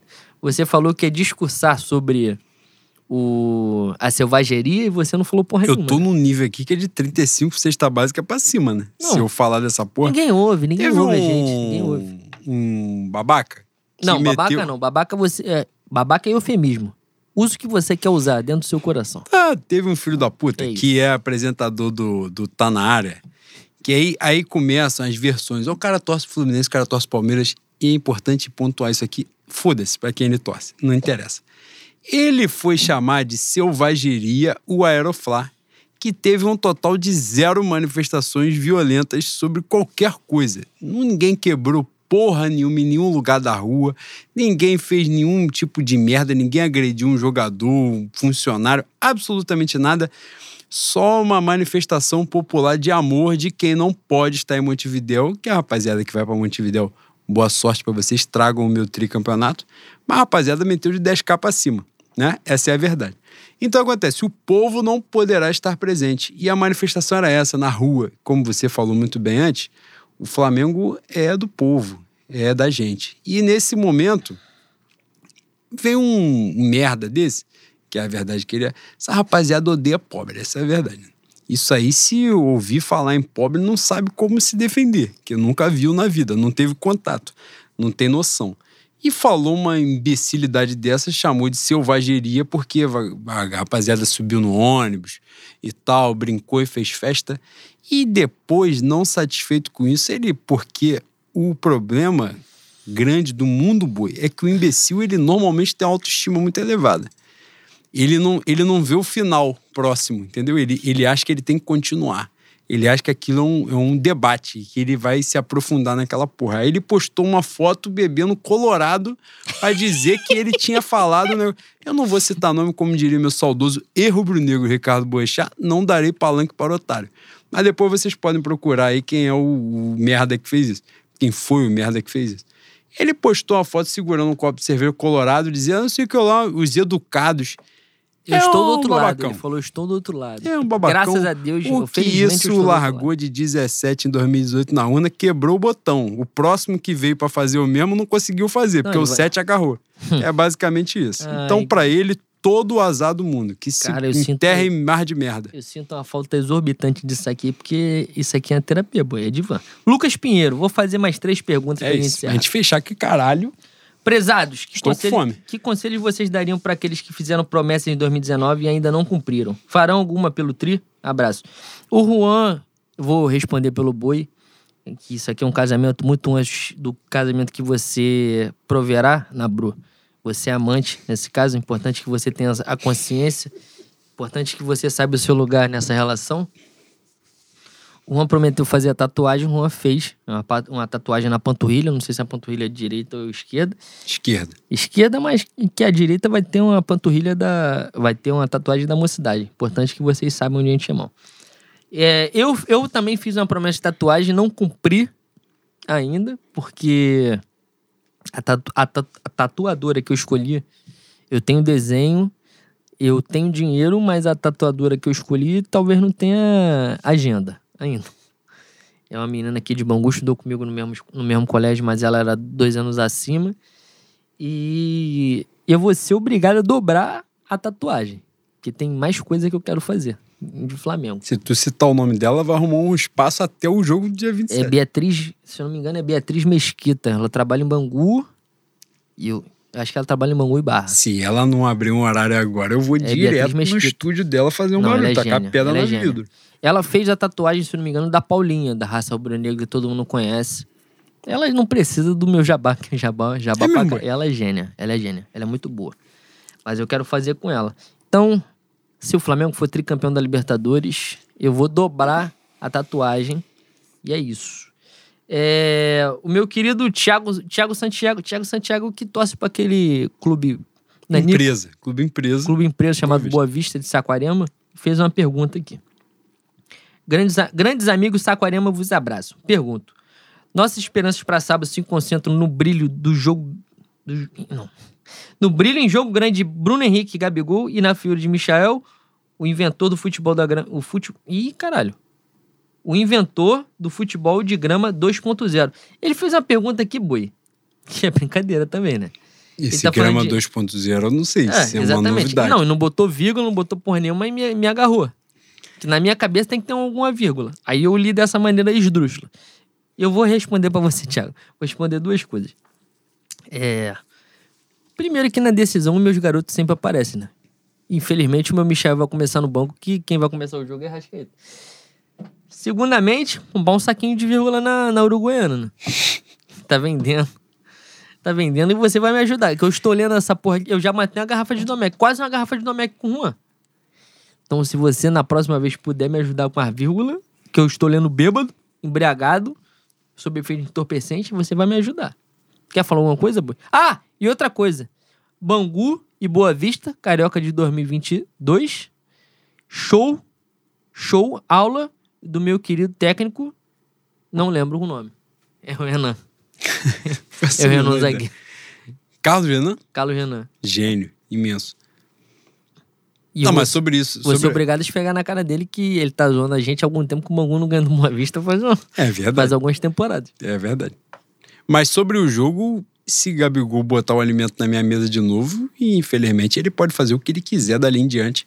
Se ele botar duas Libertadores no, no meu museu, ele pode fazer qualquer porra, jogar no cassino, pode fazer qualquer merda Ih, carteado. não, o técnico do Bangu é o maestro Felipe Boi. Que podia estar que jogando. torcedor de merda aqui. Podia que tá jogando. é, né?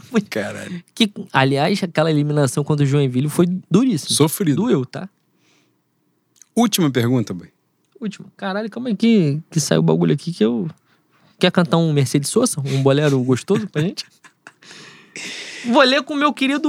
Vou, vou ler a pergunta do meu querido Camelo. É Camelo isso aqui? O, o Flávio Lessa. Pô, aí é pica. Eu acho que é um Camelo. Cada vez ele mete um bicho diferente. Como o Renato não sabe o que faz, cabe a vocês decidir por ele. Michel, o titular? Michel Banco. Já falamos aqui algumas vezes, né? Michel Banco vai entrar no É segundo isso. tempo e prover. Ele vai. Bicho, tinha, a gente tinha um texto pra ler do Fernando Cascon, que, que é um texto muito bom, é uma crônica. Eu prometi pra ele que a gente iria ler, mas tem 127 minutos. A gente tá com fome, a gente precisa comer alguma coisa. Tá foda. A gente precisa conversar. Fica a promessa. Fernão, Fernando, a gente vai divulgar o seu texto, que é um texto muito bonito. É uma crônica muito bem escrita para a final da Libertadores. A gente vai divulgar no, no nosso, nosso perfil do, do Instagram, nosso, no nosso perfil do Twitter.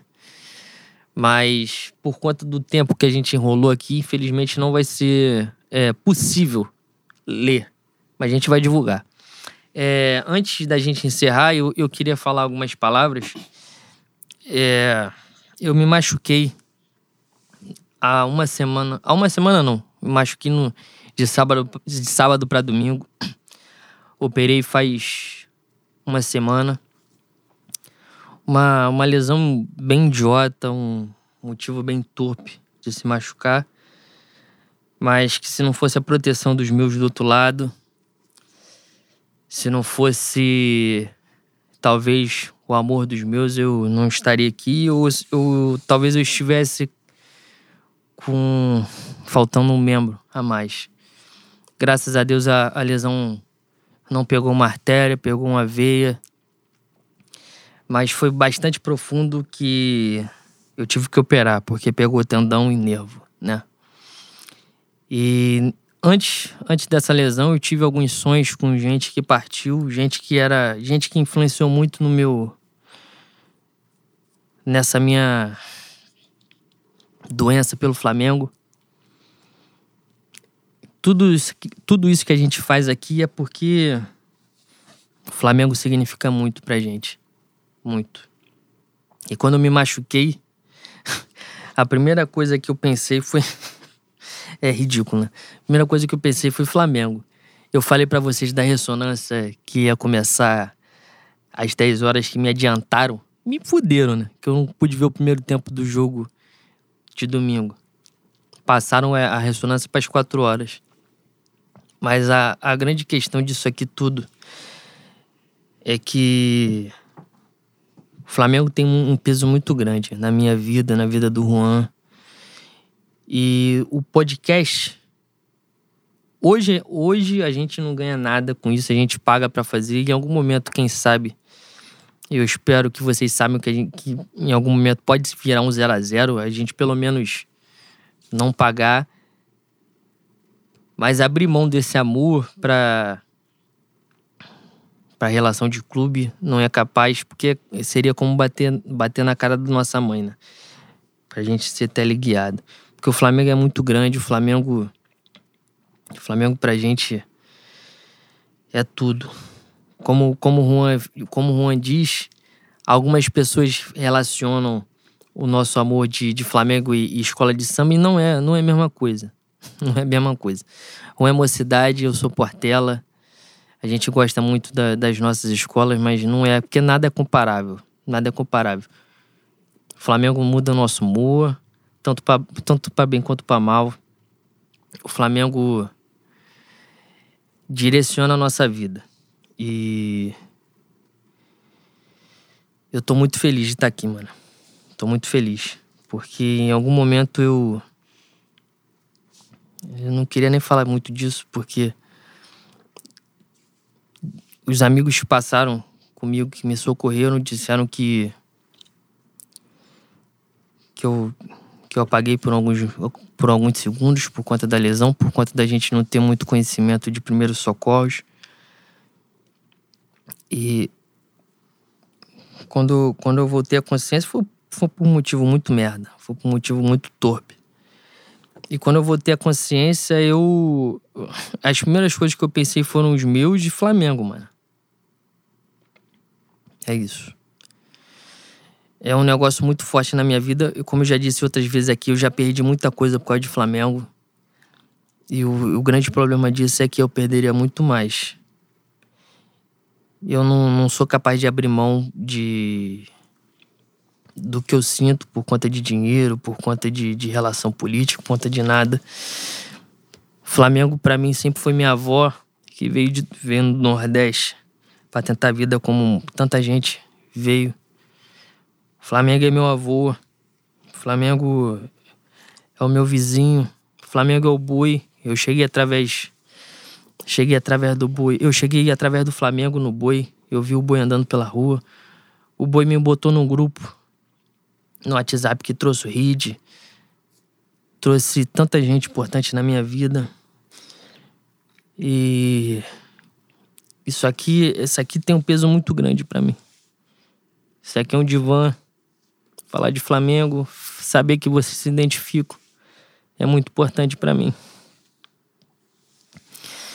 É, queria agradecer é, a vocês pela pelo carinho que vocês trazem pra gente, que é muito importante. E em, em algum momento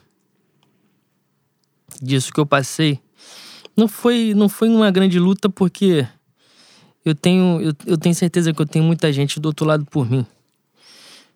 Mas o pouco que eu sofri, eu tive do amor de vocês, eu tive do que eu fui criado pelos meus, eu tive muito de Flamengo.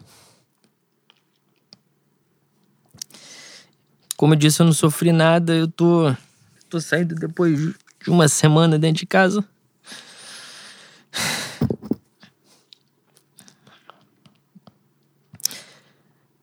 Mas foi um momento muito difícil. Eu nunca. Eu nunca passei por nada parecido e foi muito pica. Então.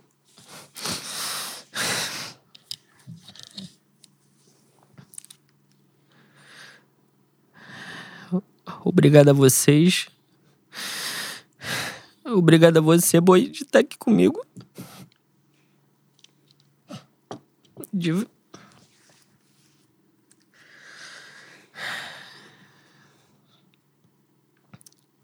de fazer esse podcast comigo.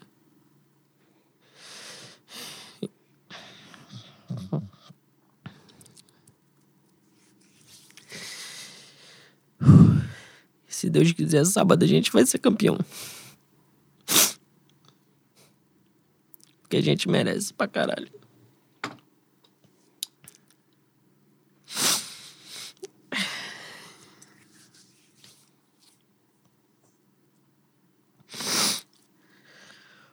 É isso, rapaziada. Fé no meu boi. Fé no Mengo, rapaziada. As bruxas negras casarão com Satanás. É isso. Até o Tri da América, sábado. Leno, te amo pra caralho. É isso. Fé no Mengo. Um beijo.